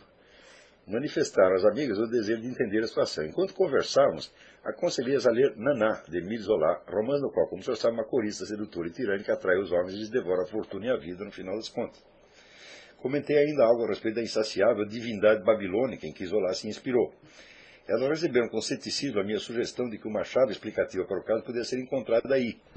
Por sua resposta, entendi que lhes parecia pouco crível que uma coisa tão antiga pudesse explicar algo que ocorre agora. E isso que não são analfabetas. Impaciente, recomendei que se acha melhor se instruíssem com uma psicóloga. Muito bem, mas a coisa já era antiga para o Emílio Zola. Quer dizer, foi porque ele conseguiu reconhecer numa situação usual do mundo contemporâneo uma referência mitológica embutida de milênios antes é que ele conseguiu escrever o romance. toda a compreensão de, de situações humanas se reporta a esses arquétipos. Falei arquétipo, eu lembrei o que eu queria dizer. É, esses dias eu, eu vi no YouTube, né? Como não com cabeça para ler nada, de vez em quando eu ficava vendo o YouTube. Né? Então, no YouTube eu encontrei uma entrevista do Carl Gustav Jung, né? na qual é, ele usava mais ou menos o mesmo método do, do, do, do, do Bayern neste sentido, né? de simplesmente relatar a sua observação clínica sem tirar necessariamente consequências de, de valor filosófico. Mas uma dessas observações, é, que acabou depois se tornando muito importante para to toda a, a, continuação da carreira do, do Jung, foi que a mente humana é capaz de explorações que transcendem espaço e tempo. Né? Ele diz, por exemplo, quando as pessoas têm sonhos premonitórios, né? Como é que o sujeito hoje pode sonhar uma coisa que vai acontecer amanhã ou no mês que vem? E ele diz, com muita razão, só os ignorantes negam esses fatos. Né? Quer dizer, a experiência clínica mostra que isto é uma coisa comum e corrente. O Dr. Miller costumava dizer o seguinte, uma das funções principais da mente humana é a adivinhação. Se você perde a capacidade divinatória, praticamente todas as situações para você se tornam incompreensíveis. Quase, aliás, eu me reportei a isso não com essa, com essa referência específica, mas de modo mais genérico, aulas atrás, né? é, onde eu falava das antecipações, aquilo que você antecipa nas situações. Se você perde a capacidade de antecipar, você já está com dizer, um quadro psicótico, que é chamado a despersonalização epiléptica, onde você perde a orientação né, no, no, no, mundo social. Tá certo? Então, daí, ouvindo isso, eu me lembrei do, do, do livro do Immanuel Kant, Sonhos de um Visionário. Acho uma obra extremamente importante do Immanuel Kant, que as pessoas não prestam suficiente atenção. A prova de que não presta suficiente atenção é que como é difícil você encontrar esse livro. Né, que eu só acabei achando numa edição é, facsímile. Então, os estudiosos do Kant não, não prestam muita atenção. Não, não os grandes estudiosos, não estou falando um Roger Vernot, um camarada desse tipo, um Cassira, não, estou falando de um estudioso vulgar. Não presta atenção nesse livro, mas eu acho que ali está todo o segredo da obra do Kant. Ele tinha lido Emanuel Swedenborg, que era o grande visionário sueco, né? e ficou louco da vida com aquilo. Né? Então, foi a partir dali que ele cria a sua noção restritiva do que é experiência humana. Né? E experiência para ele é o que está dentro do espaço e tempo. Né? Ora, essa doutrina kantiana, vamos dizer, é desmentida por toda observação clínica, acho que de todos os psicólogos do mundo. Né? E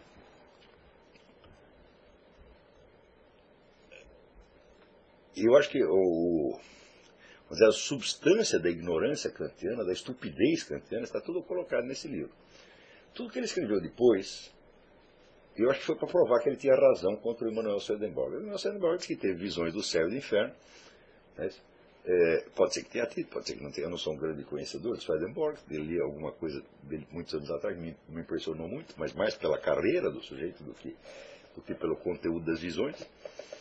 O Swedenborg teve uma vida absolutamente extraordinária. Ele foi, primeiro virou um grande escritor, um grande poeta, conhecido o maior poeta da Suécia, etc. Depois, aos 25 anos, ele largou tudo e foi se dedicar às ciências e engenharia. E fez coisas tão extraordinárias que uma das coisas extraordinárias que ele fez foi criar uma ferrovia que transportou toda a marinha sueca de um mar para outro por terra. Né? É, e quando ele tinha 50 anos, falou, não, desisti, tudo isso é bobagem, agora vou fazer outras coisas. E começou a negócio de religião, mística, essa coisa toda, e escreveu o livro Céu e Inferno, que foi justamente o livro que impressionou uh, mal o Kant. Então, o Kant escreveu esse livro, assim, praticamente proibindo as pessoas de perceber qualquer coisa para além do espaço e do tempo. Quando o fato é que se não percebêssemos nada além do espaço e tempo, não poderíamos perceber sequer espaço e tempo. Quer dizer, estaríamos imersos em espaço e tempo, como um peixe está imerso na água, e não poderíamos jamais nos sobrepor a isso. Tá certo? Ou poderíamos fazê-lo só por meio, vamos dizer, de uma. É, de uma abstração intelectual que não teria para nós nenhum significado existencial real, quer dizer, seria um flatus vocis também. Né? Ou seja, a noção de eternidade nada significaria para nós. A noção de infinito também não. Mas nós só temos. Claro que nós não podemos captar o infinito, digo, mas, bom, mas nós podemos transcender espaço, tempo e quantidade por momentos e sob certos aspectos. E por isso nós sabemos que existe um para lá. Mas, então, essa observação do Jung, ela vem por uma coincidência, uma coincidência, veio justamente dessa semana. Né? E daí eu também vi aquele, aquele vídeo do, do Bayern e me lembrei né, daquelas conferências memoráveis que ele fez no Brasil nos anos 70, né, que já tinham me impressionado tanto na época. E, e eu vi que uma coisa contribuía enormemente para a outra.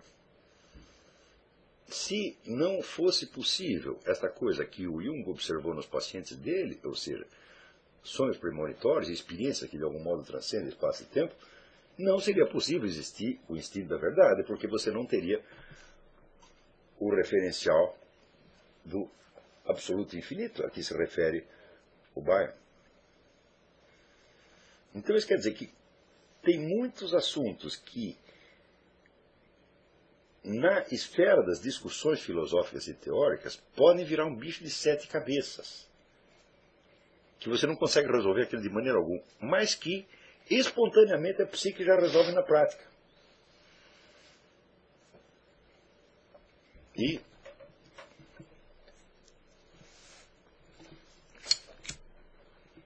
daí eu sempre me lembro que alguém me ensinou isso, não lembro quem foi, que na prática, tudo é mais fácil do que na teoria. É evidente, é coisa que nós sabemos fazer, mas nós não sabemos o como. Não é isso? Então, isso quer dizer que se a nossa mente teorizante, a nossa mente filosófica, não trata com infinito respeito essas habilidades que a psique já tem por si mesma, o que, que ela vai fazer? Ela vai inventar uma outra psique, construída à imagem e semelhança da mente teorética, da mente constru lógica construtiva, né? e vai passar a acreditar que esta é a mente verdadeira, em vez do sujeito observar como a sua mente real funciona. Hum? E daí você vai acabar pensando com Ferdinand de Saussure, que em vez de pedir um salame, um bacalhau, ele pede a diferença entre salame e bacalhau e todas as outras coisas. E aí você está muito louco. Né? Então, eu não creio que, a, que a, a, o estudo da filosofia possa ser realmente separado de uma espécie de prática psicoterapêutica. Né?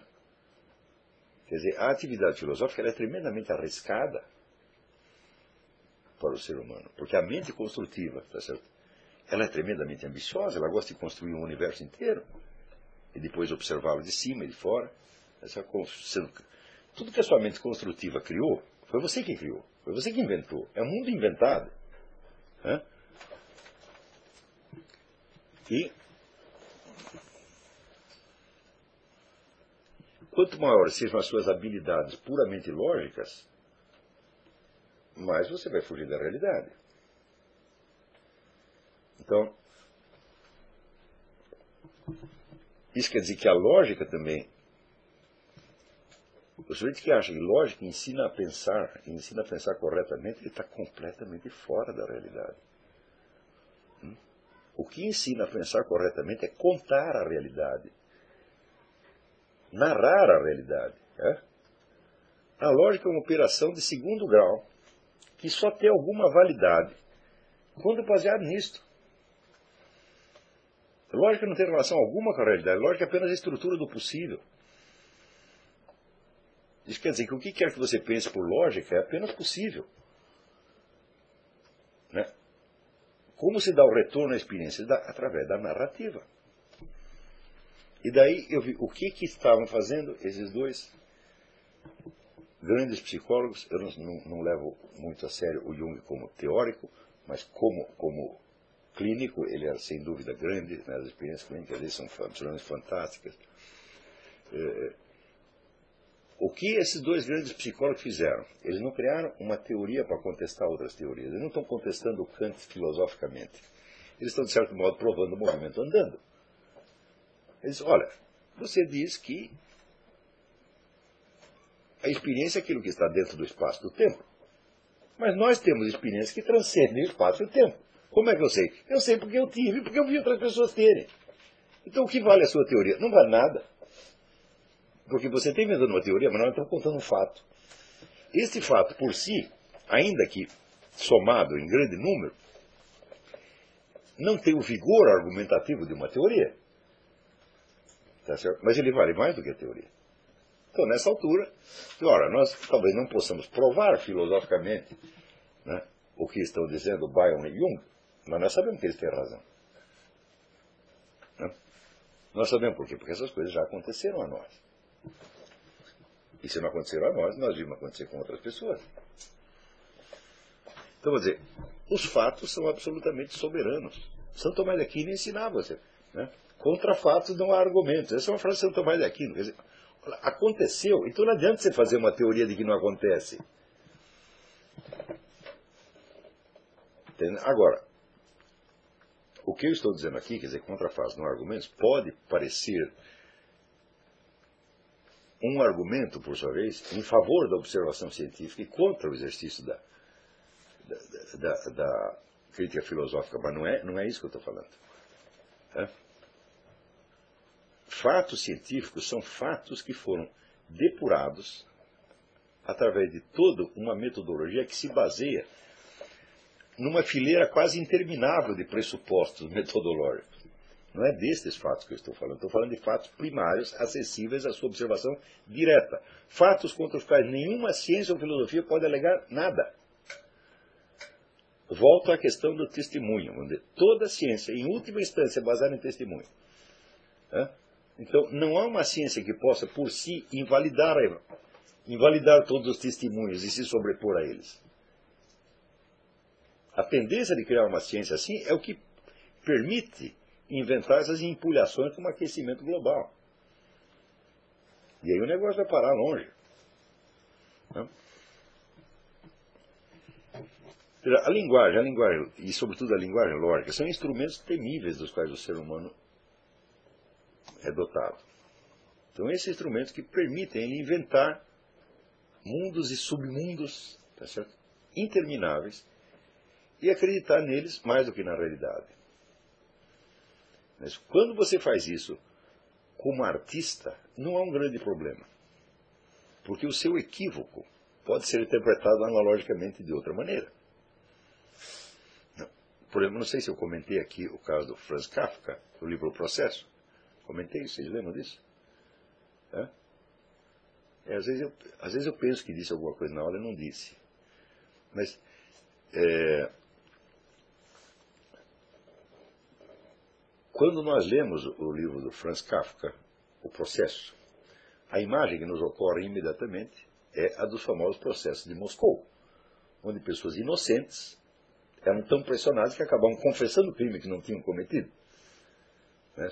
Quer dizer que a ideia da a, a, norma processual se sobrepôs de tal maneira à verdade dos fatos que a própria lógica do processo cria o crime e põe o crime na sua boca e você o confessa. Né? E, no entanto, no que, que Kafka se inspirou para escrever essa história? É. Ele se inspirou num caso onde não houve injustiça alguma, que focava num processo movido contra um amigo dele que se chamava Otto Gross. Otto Gross era um psiquiatra pedófilo, um monstro. Né? E o cara foi acusado do que fez, né? e preso por causa do que fez. Agora, como era um sujeito de talento, pessoas talentosas não, tem direitos excepcionais. Então, o Kafka fez aquilo tudo como uma imagem da justiça burguesa da Áustria, que tinha injustamente punido um gênio. Como se o gênio tivesse querido ser pedófilo, está aí o Roman Polanski.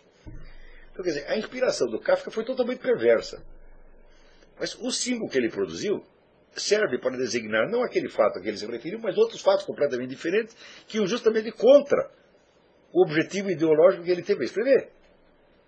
Veja que por causa do, do processo, do, do, desse livro O Processo, Bertolt Brecht, né, que era um bom safado, ele disse que o Kafka era o único romancista verdadeiramente bolchevique.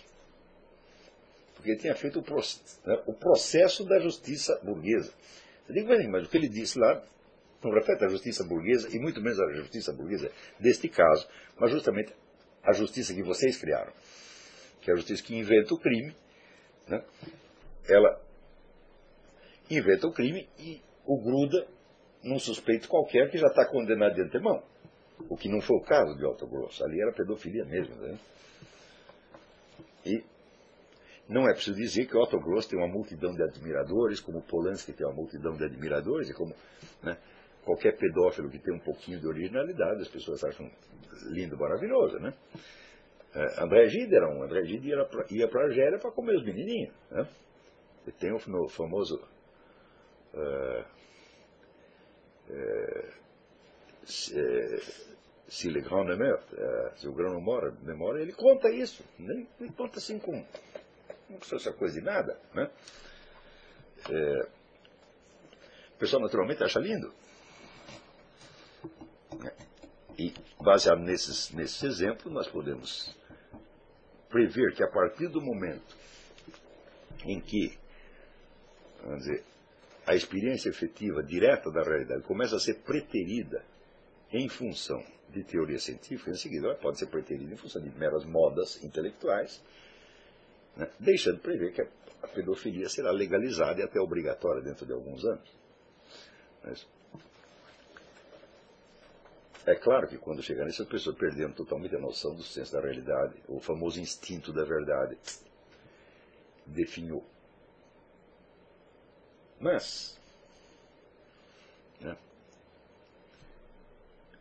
vamos ver a perspectiva. Eu vejo, por exemplo, inúmeras pessoas de, de religião evangélica protestante, né, chocadas com essas coisas que acontecem, chocadas com same-sex marriage, né? E as coisas digo, mas peraí, peraí, peraí. Eles ficam chocados que as pessoas apliquem o nome de casamento a isto, né? Porque o casamento é um sacramento da igreja. E, quer dizer, se você fala em casamento do mesmo sexo, você está fazendo um, um, um contrassenso, um oxímoro, né? É, como fala num quadrado redondo, água seca, né? É assim por diante. É, no entanto, se você estudar a história direitinho, você vai ver que os primeiros a estender analogicamente o conceito de casamento foram os protestantes. Por quê? Porque na época da reforma havia uma infinidade de padres que tinham concubinas, alguns tinham três ou quatro, cinco. E aquilo era tido como uma imoralidade, evidentemente. Né?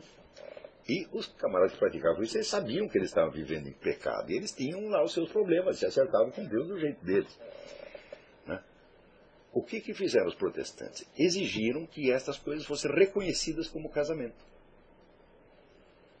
Então deram um significado analógico estendido à palavra casamento. Ou seja, esculhambaram com a noção de casamento. É. Agora, quando eles veem o pessoal gay fazendo a mesma coisa, eles ficam escandalizados. Igual meu filho, mas quem começou com essa coisa foi você. Você chamou concubinato sacerdotal de casamento, meu filho. Hã? Agora, se o sujeito amanhã depois quiser casar com hipopótamo, chamar de casamento, você não pode reclamar muito, foram vocês que inventaram essa coisa. Quer dizer, tudo no mundo tem consequências. É, é negócio do, do, do, Richard Weaver, né? As ideias têm consequências. Quer dizer, eles acham. Contempla a história do filme do Clint Eastwood que o sujeito se jogou num cacto. Daí tá os amigos tirando lá os espetos e perguntando para ele, por que você fez isso? Ele disse, é, na hora me pareceu uma boa ideia. Então tem muita coisa que na hora parece uma boa ideia, mas quando você vai ver a longo prazo, o sentido do que você quis fazer se vira contra você. Dizer, esses oportunismos que aparecem nos movimentos políticos, religiosos, ideológicos, tá? dizer,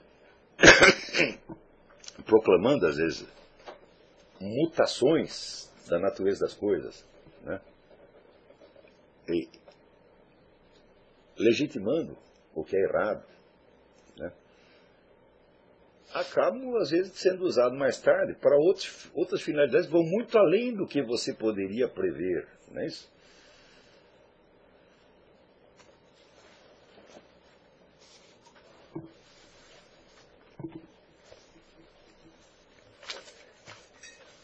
Então, claro que na época, né, se você chegasse por Lutero, falava, peraí, meu filho, você está esticando a noção de casamento, depois tem uns caras que vão fazer isso para justificar que eles podem casar com outro homem, ou com três homens, né, ou com uma vaca, né, e vão usar a mesma palavra casamento, porque estão usando no sentido não estrito, mas no sentido analógico. Estão tomando o analógico como se fosse lógico. E esse é sempre o truque, é? Tem pessoas, minha gente, que tudo que os caras escrevem e falam na vida, tudo, praticamente tudo, é só isso. Eles pegam uma analogia e transformam numa identidade lógica. Obras completas do Dr. Emir Sader. Todo argumento que o Dr. Emir Sader usa é abuso do sentido de uma palavra para fazer uma analogia para ser uma identidade.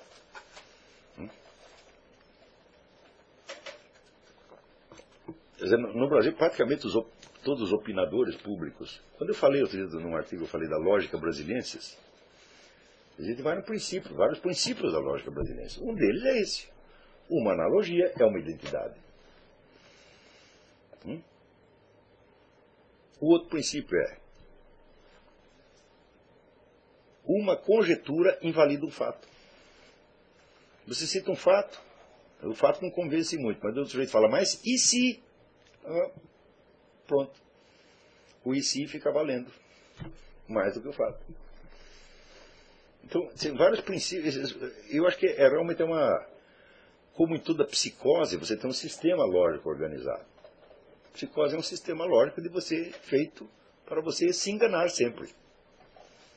Né? E eu acho, depois de ter observado durante 20, mais de 20 anos, esses modos de argumentação que são comuns e correntes no Brasil, eu acho que é possível sistematizá-los. Falar, ah, aqui nós podemos fazer uma, um tratado né, da lógica psicótica brasileira. Só funciona no Brasil. Aqui, se o sujeito quer enganar as pessoas, ele tem que enganar mentindo para as pessoas, falsificando os fatos. Né? Porque a lógica não consegue falsificar. A lógica, aqui a molecada é treinada em debates desde a escola. Eu muito afiado nessas coisas. Então você não engana eles facilmente. Agora, por exemplo, que você quer enganar os americanos, então você tem que comprar a mídia inteira e dizer, olha, vocês tudo, vocês não noticiam esse fato ou noticia trocado. Para quê? Porque para dar às pessoas a premissa errada. Porque eles só vão tirar a conclusão errada se eles tiverem a premissa errada. Pensar eles sabem. Agora no Brasil não precisa. Você dá a premissa certa e coloca uma conjetura. Ponto, o gente segue a conjetura. Eu não estou brincando, parece piada, mas não é. A, a, a, realidade virou, virou. Aliás, a piada virou realidade no Brasil, né? Então, quando agora não tem assim, essa coisa que a Secretaria de Educação estão recomendando, que se tiver um garoto traveco, ele deve ser chamado pelo seu nome social. Né? Então, como é que você chama? Olavo? Não, agora eu me chamo Violeta. Hum? E vocês tudo me respeitem. Eu digo, muito bem. Nós sabemos que o fato do sujeito imaginar que a mulher queria ser mulher não, não o transforma em mulher, nós sabemos disso. Mesmo que ele faça uma cirurgia de mudança de sexo, né, isso não vai transformar em mulher. Ele não vai ser uma mulher no sentido anatomofisiológico pleno, ele vai ser uma coisa que se parece. Então, é uma coisa que está na imaginação do sujeito. Claro que a imaginação tem um poder imenso. O cara começa, né? a, a, né, a imaginar que ele, que ele é um tomate, vai ser difícil convencer que ele não é. Agora, por que que esta fantasia de sexo deve ter um poder autoritativo maior do que qualquer outra fantasia? Hum? Por exemplo, se eu fantasio que eu sou Napoleão Bonaparte, hum? Júlio César, eu tenho que ser chamado pelo meu nome social de Júlio César? por Napoleão Bonaparte? Não, por que só a fantasia sexual? Por que não qualquer outra? Hum? Por exemplo, eu me convenci de que eu sou uma jaca. Hum? Agora você tem que me chamar de jaca, pô, senão você está me insultando, está violando minha identidade. Dizer, é claro que quando um assunto desse se torna objeto de. chega ao ponto de ser objeto de discussão pública, é porque todo instinto da verdade já acabou. Quer dizer, nós estamos no plano reino da fantasia. E o resultado da discussão, pensando bem, pouco importa. Nós falamos, ah, nós aqui, por exemplo, no estado do Maine, conseguimos vencer o casamento gay. Eu digo, mas isso é uma vergonha, meu filho. O problema não é você vencer o casamento gay, o problema é você ter que ter tido que fazer isso. É? Porque você imagina quanta estupidez o cérebro humano é capaz de inventar para tomar o seu tempo e você vai ser obrigado a discutir cada uma, juntar dinheiro, fazer a campanha, eleger um candidato. Mesmo que todas essas propostas fracassem, elas já terão esgotado você até o fim. Terão habituado você a discutir o indiscutível.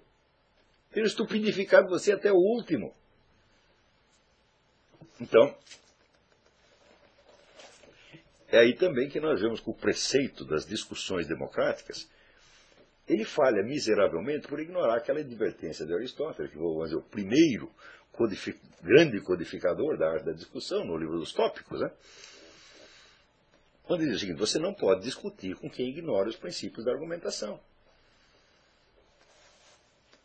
Agora, se você é obrigado a discutir com. Se o sujeito ignora os princípios da argumentação, você não pode discutir com ele. Você pode fazer duas coisas com ele. Você pode tentar ensinar alguma coisa para o cara, ou se ele não for ensinável, você pode usar aquele sujeito como o Dr. Charcot usava né, as histéricas para mostrar para a plateia como eram malucas. Entendeu? Diz, olha, eu vou falar aqui uma palavra, essa mulher fica paralisada imediatamente. Eu digo para ela, você não pode andar mais. Ponto, ela para na cadeira. Vocês estão vendo como é doida? Né? Então, essa, você pode usar essa pessoa né? Se você vê que ainda tem alguma chance de recuperação, você pode tentar ensinar. Ou você pode usar como mostruário. Eu, praticamente, em todos os casos, eu nunca encontrei, eu não, nunca acreditei que eu pudesse ensinar alguma coisa ao Dr. Emir ao Rodrigo Constantino, etc. Então, eu só fiz o que o Dr. Jacó faz. Então, tá, tá, tá vendo como é maluco? Certo? Então, há anos eu estou coletando esse mostruário da, da, da, da lógica brasilienses, e o pessoal imagina que eu estou discutindo com eles. Falo, mas eu não posso discutir com eles. Isso é impossível. Hum? Não dá realmente para discutir. Porque a discussão pressupõe um objeto, uma questão clara, que será compreendida igualmente pelas duas partes, e onde haja duas respostas divergentes. Se o sujeito não compreendeu nada da questão, né, e, mais ainda, se o que ele está dizendo expressa apenas uma deficiência de percepção dele, fala, não há discussão. O que pode haver é ensino, psicoterapia, tá ou, ao contrário, uma exemplificação de uma doença mental. Né? E praticamente tudo que eu escrevi no Imbecil Coletivo e artigos similares é tudo isso aí, é monstruário de loucura. Né? Não há discussão alguma.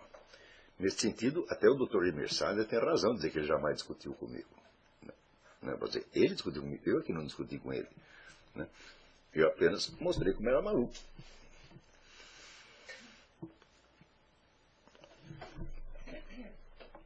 Então, gente, vocês precisam ver o seguinte: vocês estão num meio social, mas muito mais baixo, mesquinho, estúpido do que vocês mesmos imaginam. A quantidade de gente burra que está nos altos postos no Brasil é uma coisa monumental, monumental.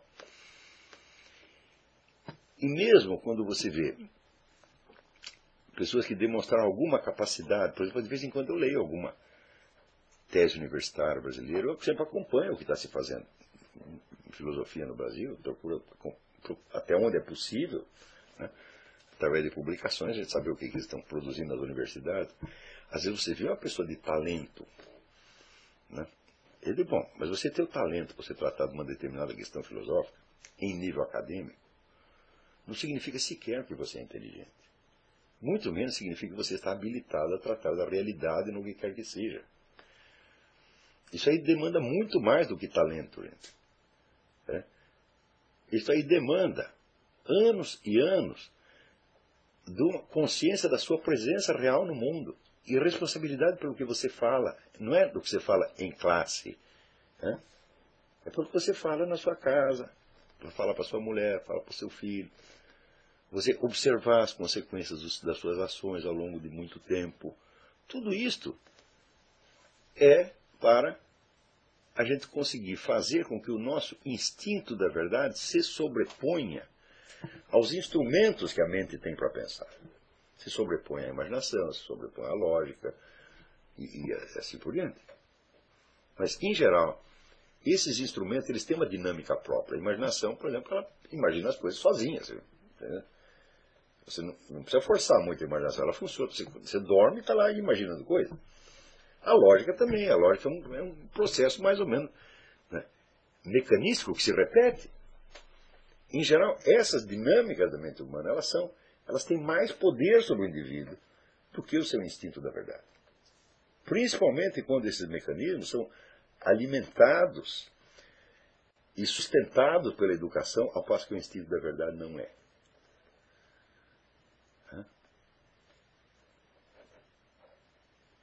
Então, eu, aonde que você vê em alguma universidade você ensinar o instinto da verdade para as pessoas? Não tem. Elas vão ter experiência disso, por exemplo, na psicoterapia. Hum? Onde se você não aprender a ser sincero com você mesmo, você não vai curar. Então aí você tem uma espécie de experiência limite. Né? Tu pode fazer ah, estou fazendo psicanálise faz 32 anos.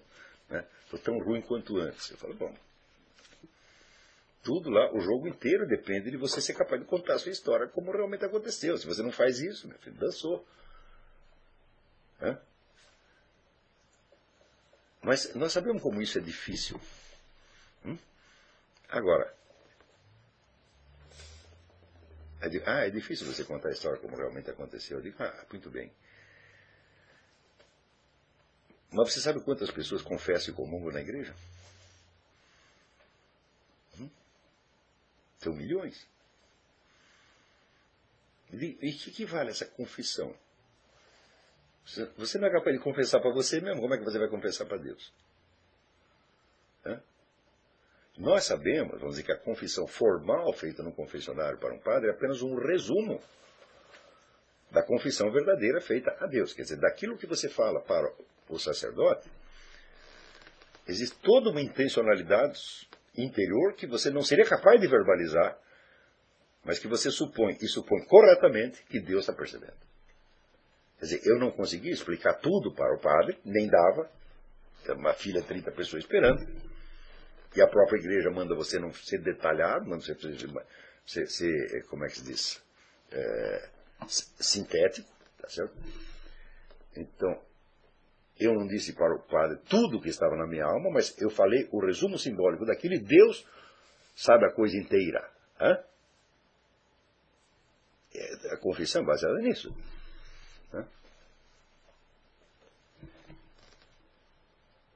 Agora, eu vejo todas essas pessoas supostamente religiosas no Brasil, católicos ou protestantes, né, que tão logo eles entram na igreja, a igreja serve para eles um porrete para condenar os pecadores. Eu ouvi, eu vi outro dia uma discussão entre o pastor Caio Fábio e o pastor Silas Malafaia, eu fiquei horrorizado. Porque um cada um dizia assim, eu não dou ouvidos a adúlteros. Eu ah não. Hum? E é você mesmo. Quer dizer, cada um tentando mostrar, eu sou puro. O outro é um pecador. Falei, mas meu Deus, que mentira terrível. Hã? Primeiro, você tem certeza do adultério dele como você teria do seu próprio? Hã? Eu, se eu cometo um, eu sei que eu fiz. Agora, o vizinho não, você vai ouvir falar. Só tem um sujeito adúltero que nós podemos conhecer de fato, somos nós mesmos. Nem a nossa mulher sabe. Ela pode supor. Tá? Mas você sabe o que você fez. Então, quando o sujeito entra na igreja, veste a camiseta e já sai condenando os pecadores, é porque ele já perdeu o instinto da verdade.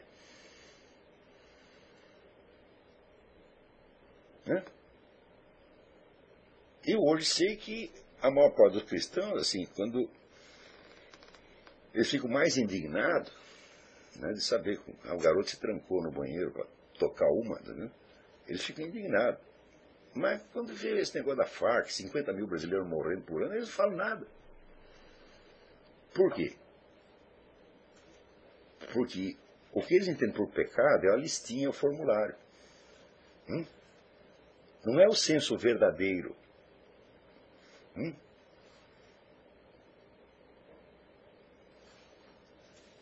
Eu fui cada pecado que eu cometo, e eu vou confessar para Deus, né? eu tenho um trabalho miserável para eu obter a certeza que eu não estou exagerando o negócio. Hum?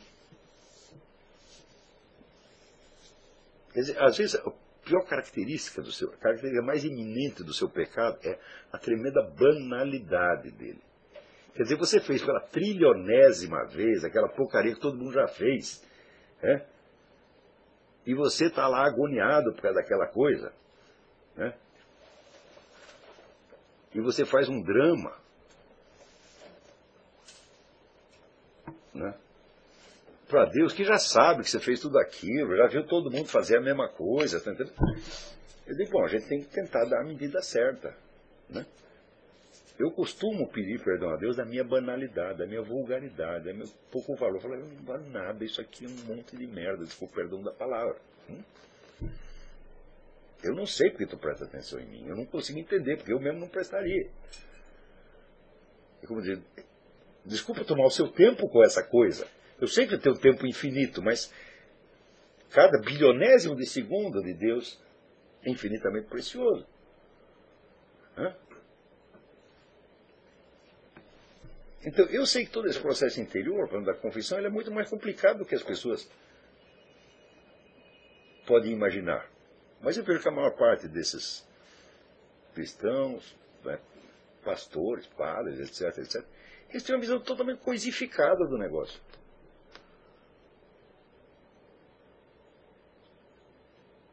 Né, que é uma imoralidade. Por exemplo, há muitos anos eu já tenho.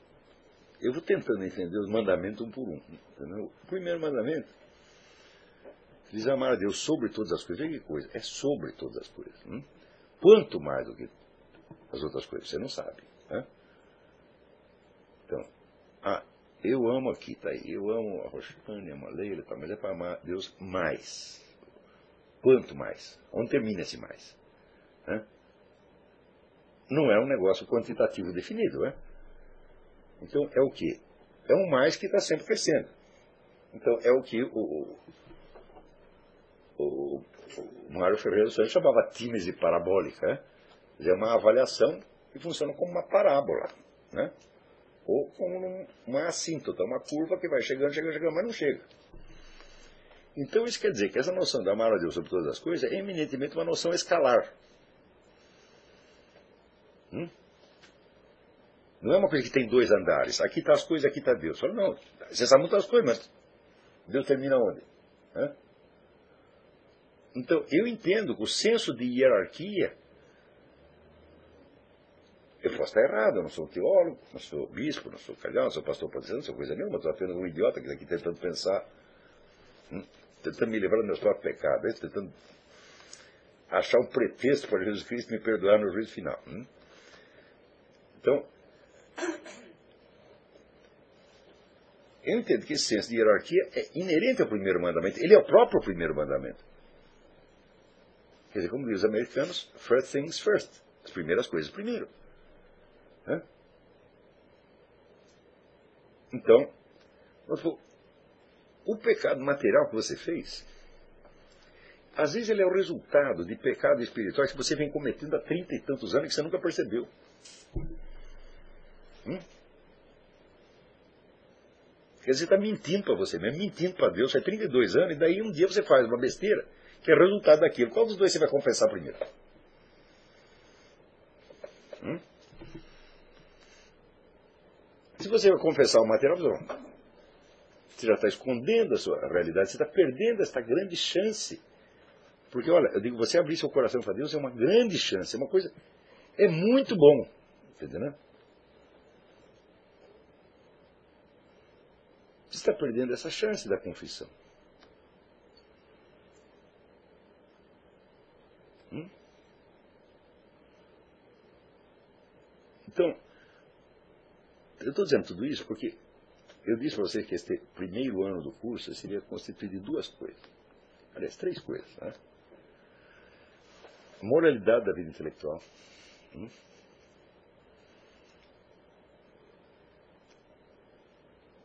A aquisição de certos. sugestão de como vocês adquirem certos elementos de cultura geral que são indispensáveis ao estudo da filosofia.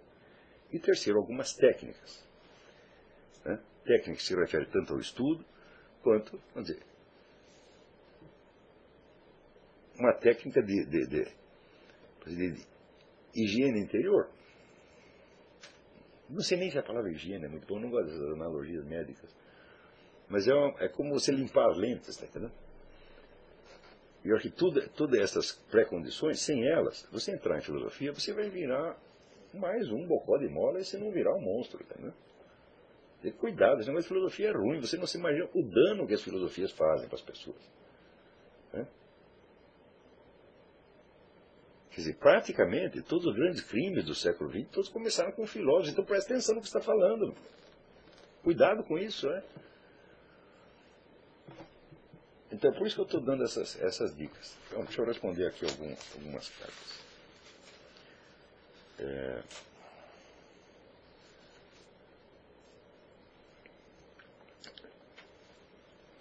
José Roldão. Tenho duas perguntas sobre literatura e outra à parte.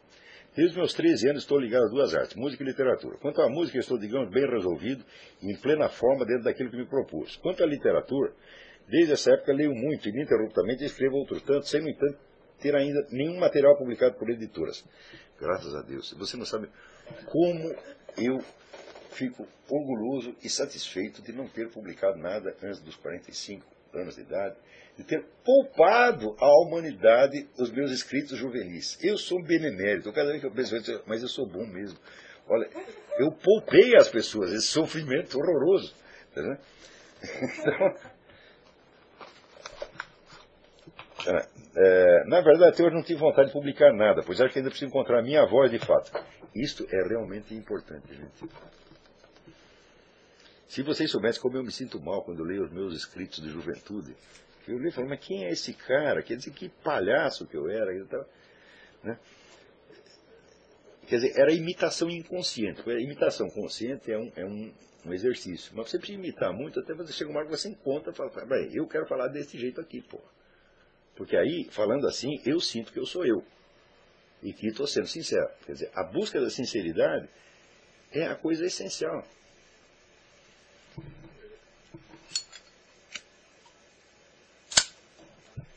É, Falta-me algo ainda, algo que acredito estar a caminho através do seminário. Entendo, ao menos até esse momento, que a minha vocação está ligada diretamente à literatura, romance, conto e poesia. Por isso fiquei especialmente interessado no que foi dito pelo senhor durante as aulas sobre o imaginário, sobre a experiência que transcende ao texto e suscita o drama interior no leitor. Essa experiência, exatamente vai estar ligada, ao instinto da verdade.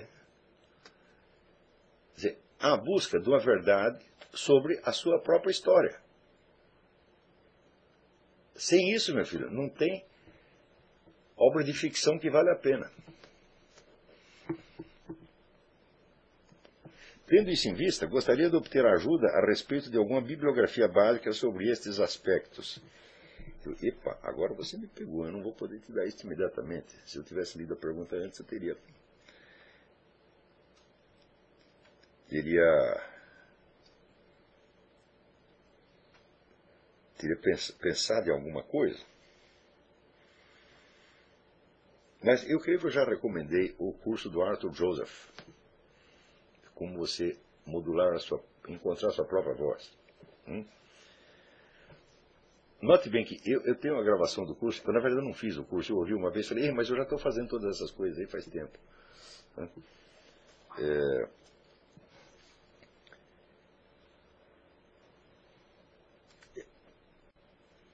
Ele, eu vou, eu vou ver, uma lista disso aqui, entendeu?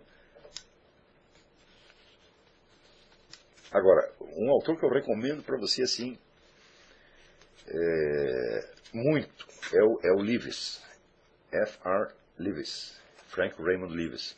Tá Esse é um grande professor de literatura, grande, grande, grande, e, sobretudo, o que distingue o Leavis de todo mundo é que ele não era um teórico.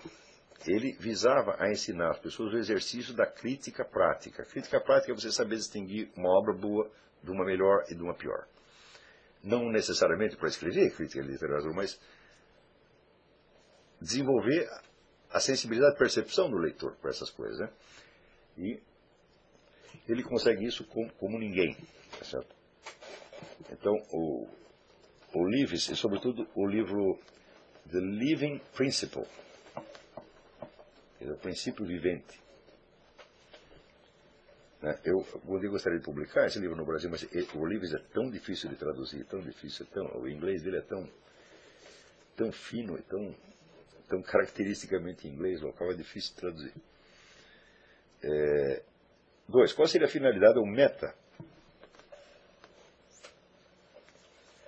principal de um escritor ao término desse curso? Eu digo, bom, a, a função de toda a literatura de ficção é aquilo que disse Aristóteles, quer dizer, é a exploração do possível, de modo que isso esclareça a experiência real, de algum modo, através de analogias.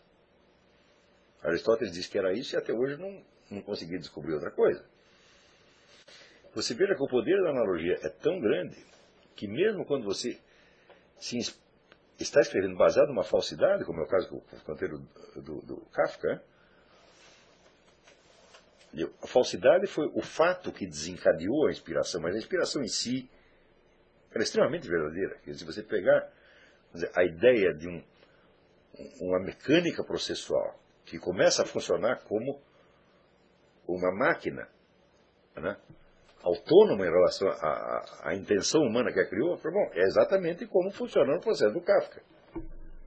Isso não estava na realidade onde o Kafka viu, mas aquilo existia efetivamente. Né?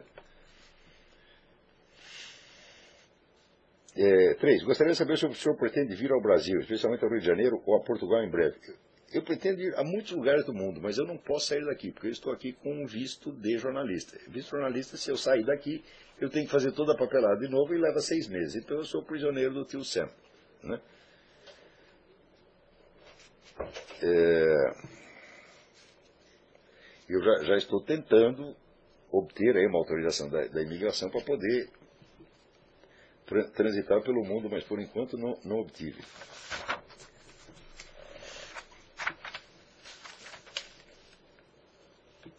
É, Hélio Rodrigues Pereira.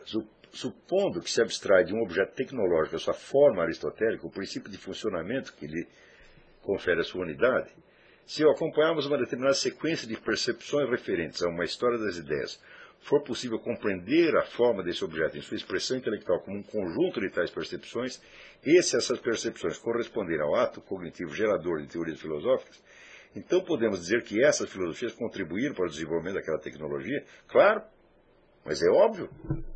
Hã? Quer dizer, se você não tem os instrumentos intelectuais para pensar determinadas coisas, você não pensa, meu filho. Esses instrumentos intelectuais eles são laboriosamente criados. Por exemplo, você, vê, quando Aristóteles codifica ali a arte da dialética, claro que já existiam discussões, e Aristóteles tentava pegar quais são os princípios que estão subjacentes a essas discussões e que fazem com que a conclusão da discussão seja legítima ou não. Hum? Então as pessoas já sabiam discutir, né? e Aristóteles, então, depura criticamente a, essa arte da discussão como levando-a na direção da arte da prova. A dialética ainda não é a arte da prova, mas ela é buscar os meios de prova adequados. Né? Quando mil e tantos anos depois, não, 2400, 2000 e, não, 1900 anos depois, né? mais ou menos. Começam as discussões sobre método científico moderno, que se prolonga desde o do, do, tempo de Bacon até Bacon e Galileu até é, Karl Popper, passando por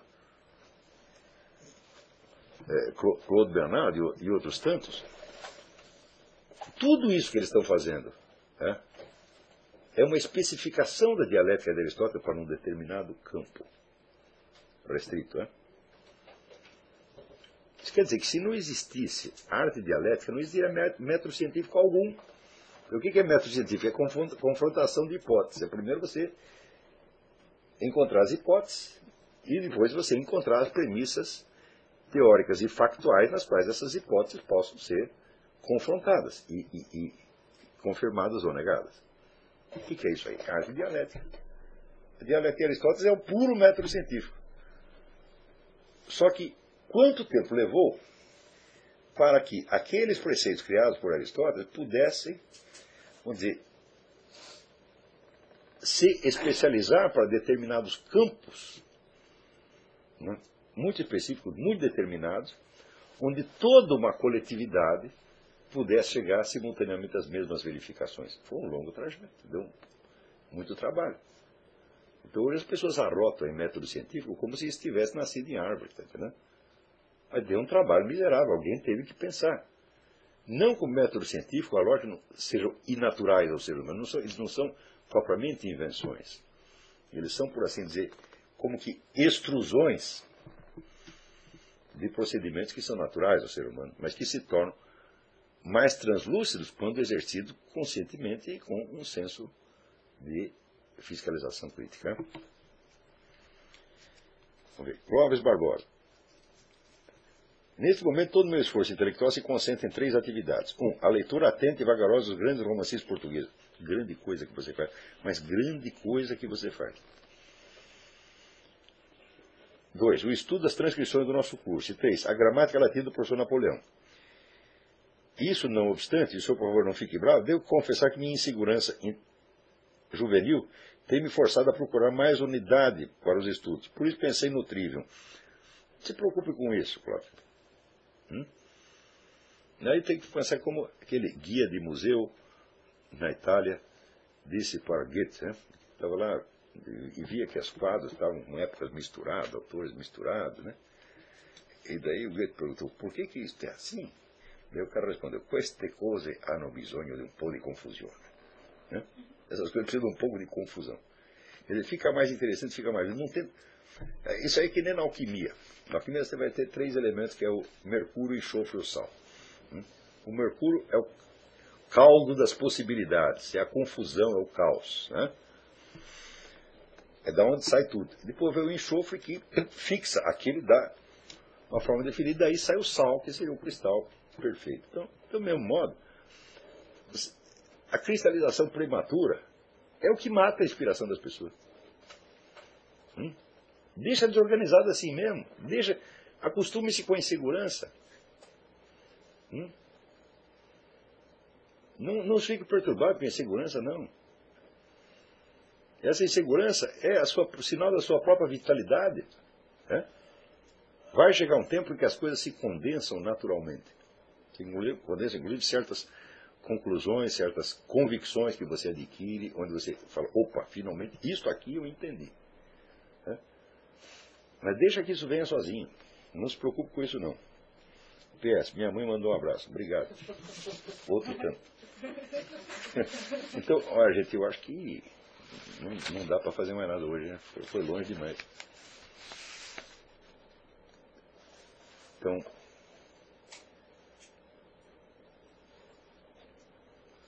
olha aqui, só para um lembrete, não é uma pergunta, isso é um lembrete do Silvio Grimaldo. Há um livro interessante que ilustra muito bem como era o ambiente cultural brasileiro nos anos 40 e 50, escrito pela jornalista Lucila Soares, neta do José Olímpio, contando a história da livraria. Rua do Ouvidor 110, uma história da livraria José Olímpio. Ah, essa é maravilha. É? Então, junta isso com o livro do Brito Broca. Hum? A vida literária no Brasil 1900. Então você vai ver duas épocas como era a atmosfera. Né? o que veio depois da atmosfera que veio depois nem vale a pena contar. Mas estaria retratado de algum modo no livro do Zuenir Ventura, sobre os 68 anos que não acabou. Mas, entre o tipo de vida intelectual que você tinha nos anos 40 e 50 e o que veio a ter depois, a atmosfera que, que o, o Zuenir Ventura já descreve, assim, mas é uma queda vertiginosa, um negócio abissal. Agora, 68 já estava ruim. Depois de 68, nós caindo, caindo, caindo, caindo, caindo. Né? Como é que o negócio parece não ter fundo. Tá certo? Então, nós estamos hoje né, no ponto mais baixo que eu consigo conceber. Deve ser possível piorar um pouco mais para dentro. Né? Mas o nosso esforço deve ser para que isso não aconteça. Dizer, nós temos que criar um outro patamar da cultura brasileira. Um patamar não é só dando palpite, entrando em discussões coletivas. Não, nós temos que criar um patamar, vamos dizer, com obras. Obras que não precisam ser necessariamente escritas. Se fizer uma série de conferências gravá-las, é uma obra. Então, hoje em dia, este modo, se não existisse este modo de comunicação, toda a minha atividade seria proibitiva, eu não conseguiria fazer nada. Né? É... Então, obras podem ser obras de literatura, de ciência, etc. Vocês vão fazer tudo isso. E eu espero que essa geração realmente marque a sua presença na vida do Brasil de modo que tudo que veio nesse período de 60 até agora será tudo esquecido. Nós temos que jogar tudo isso no lixo porque nada se fez. Nada, nada, nada. É só lixo por toda parte. Né? Então, nós temos que nos tornar Leia esse livro da Lucila Soares, né? Nós temos que nos tornar dignos do que o Brasil foi nesse período. No mínimo isto. Mas, é o período onde estava vivo ao mesmo tempo Talioto, Mané Carpô, Gilberto Freire, Graciliano Ramos, Manuel Bandeira, Carlos Drummond de Andrade. Quer uma coisa maravilhosa. De quase paradisíaco em comparação com o que tem hoje. Quer dizer, como é que nós chegamos lá e depois, né, como diz, saída de leão, chegada de cão? Nós temos que devolver a coisa ao nível que tinha antes. Essa é nossa obrigação estrita. Isto ninguém pode nos impedir de fazer. Não há PT, ou PSDB, ou, ou, ou MST, ou PQP que possa nos impedir de fazer isso. Entendeu? Só tem uma coisa para impedir. Nós mesmos. Nossa própria ignorância, nossa própria covardia, nossa própria preguiça. Né?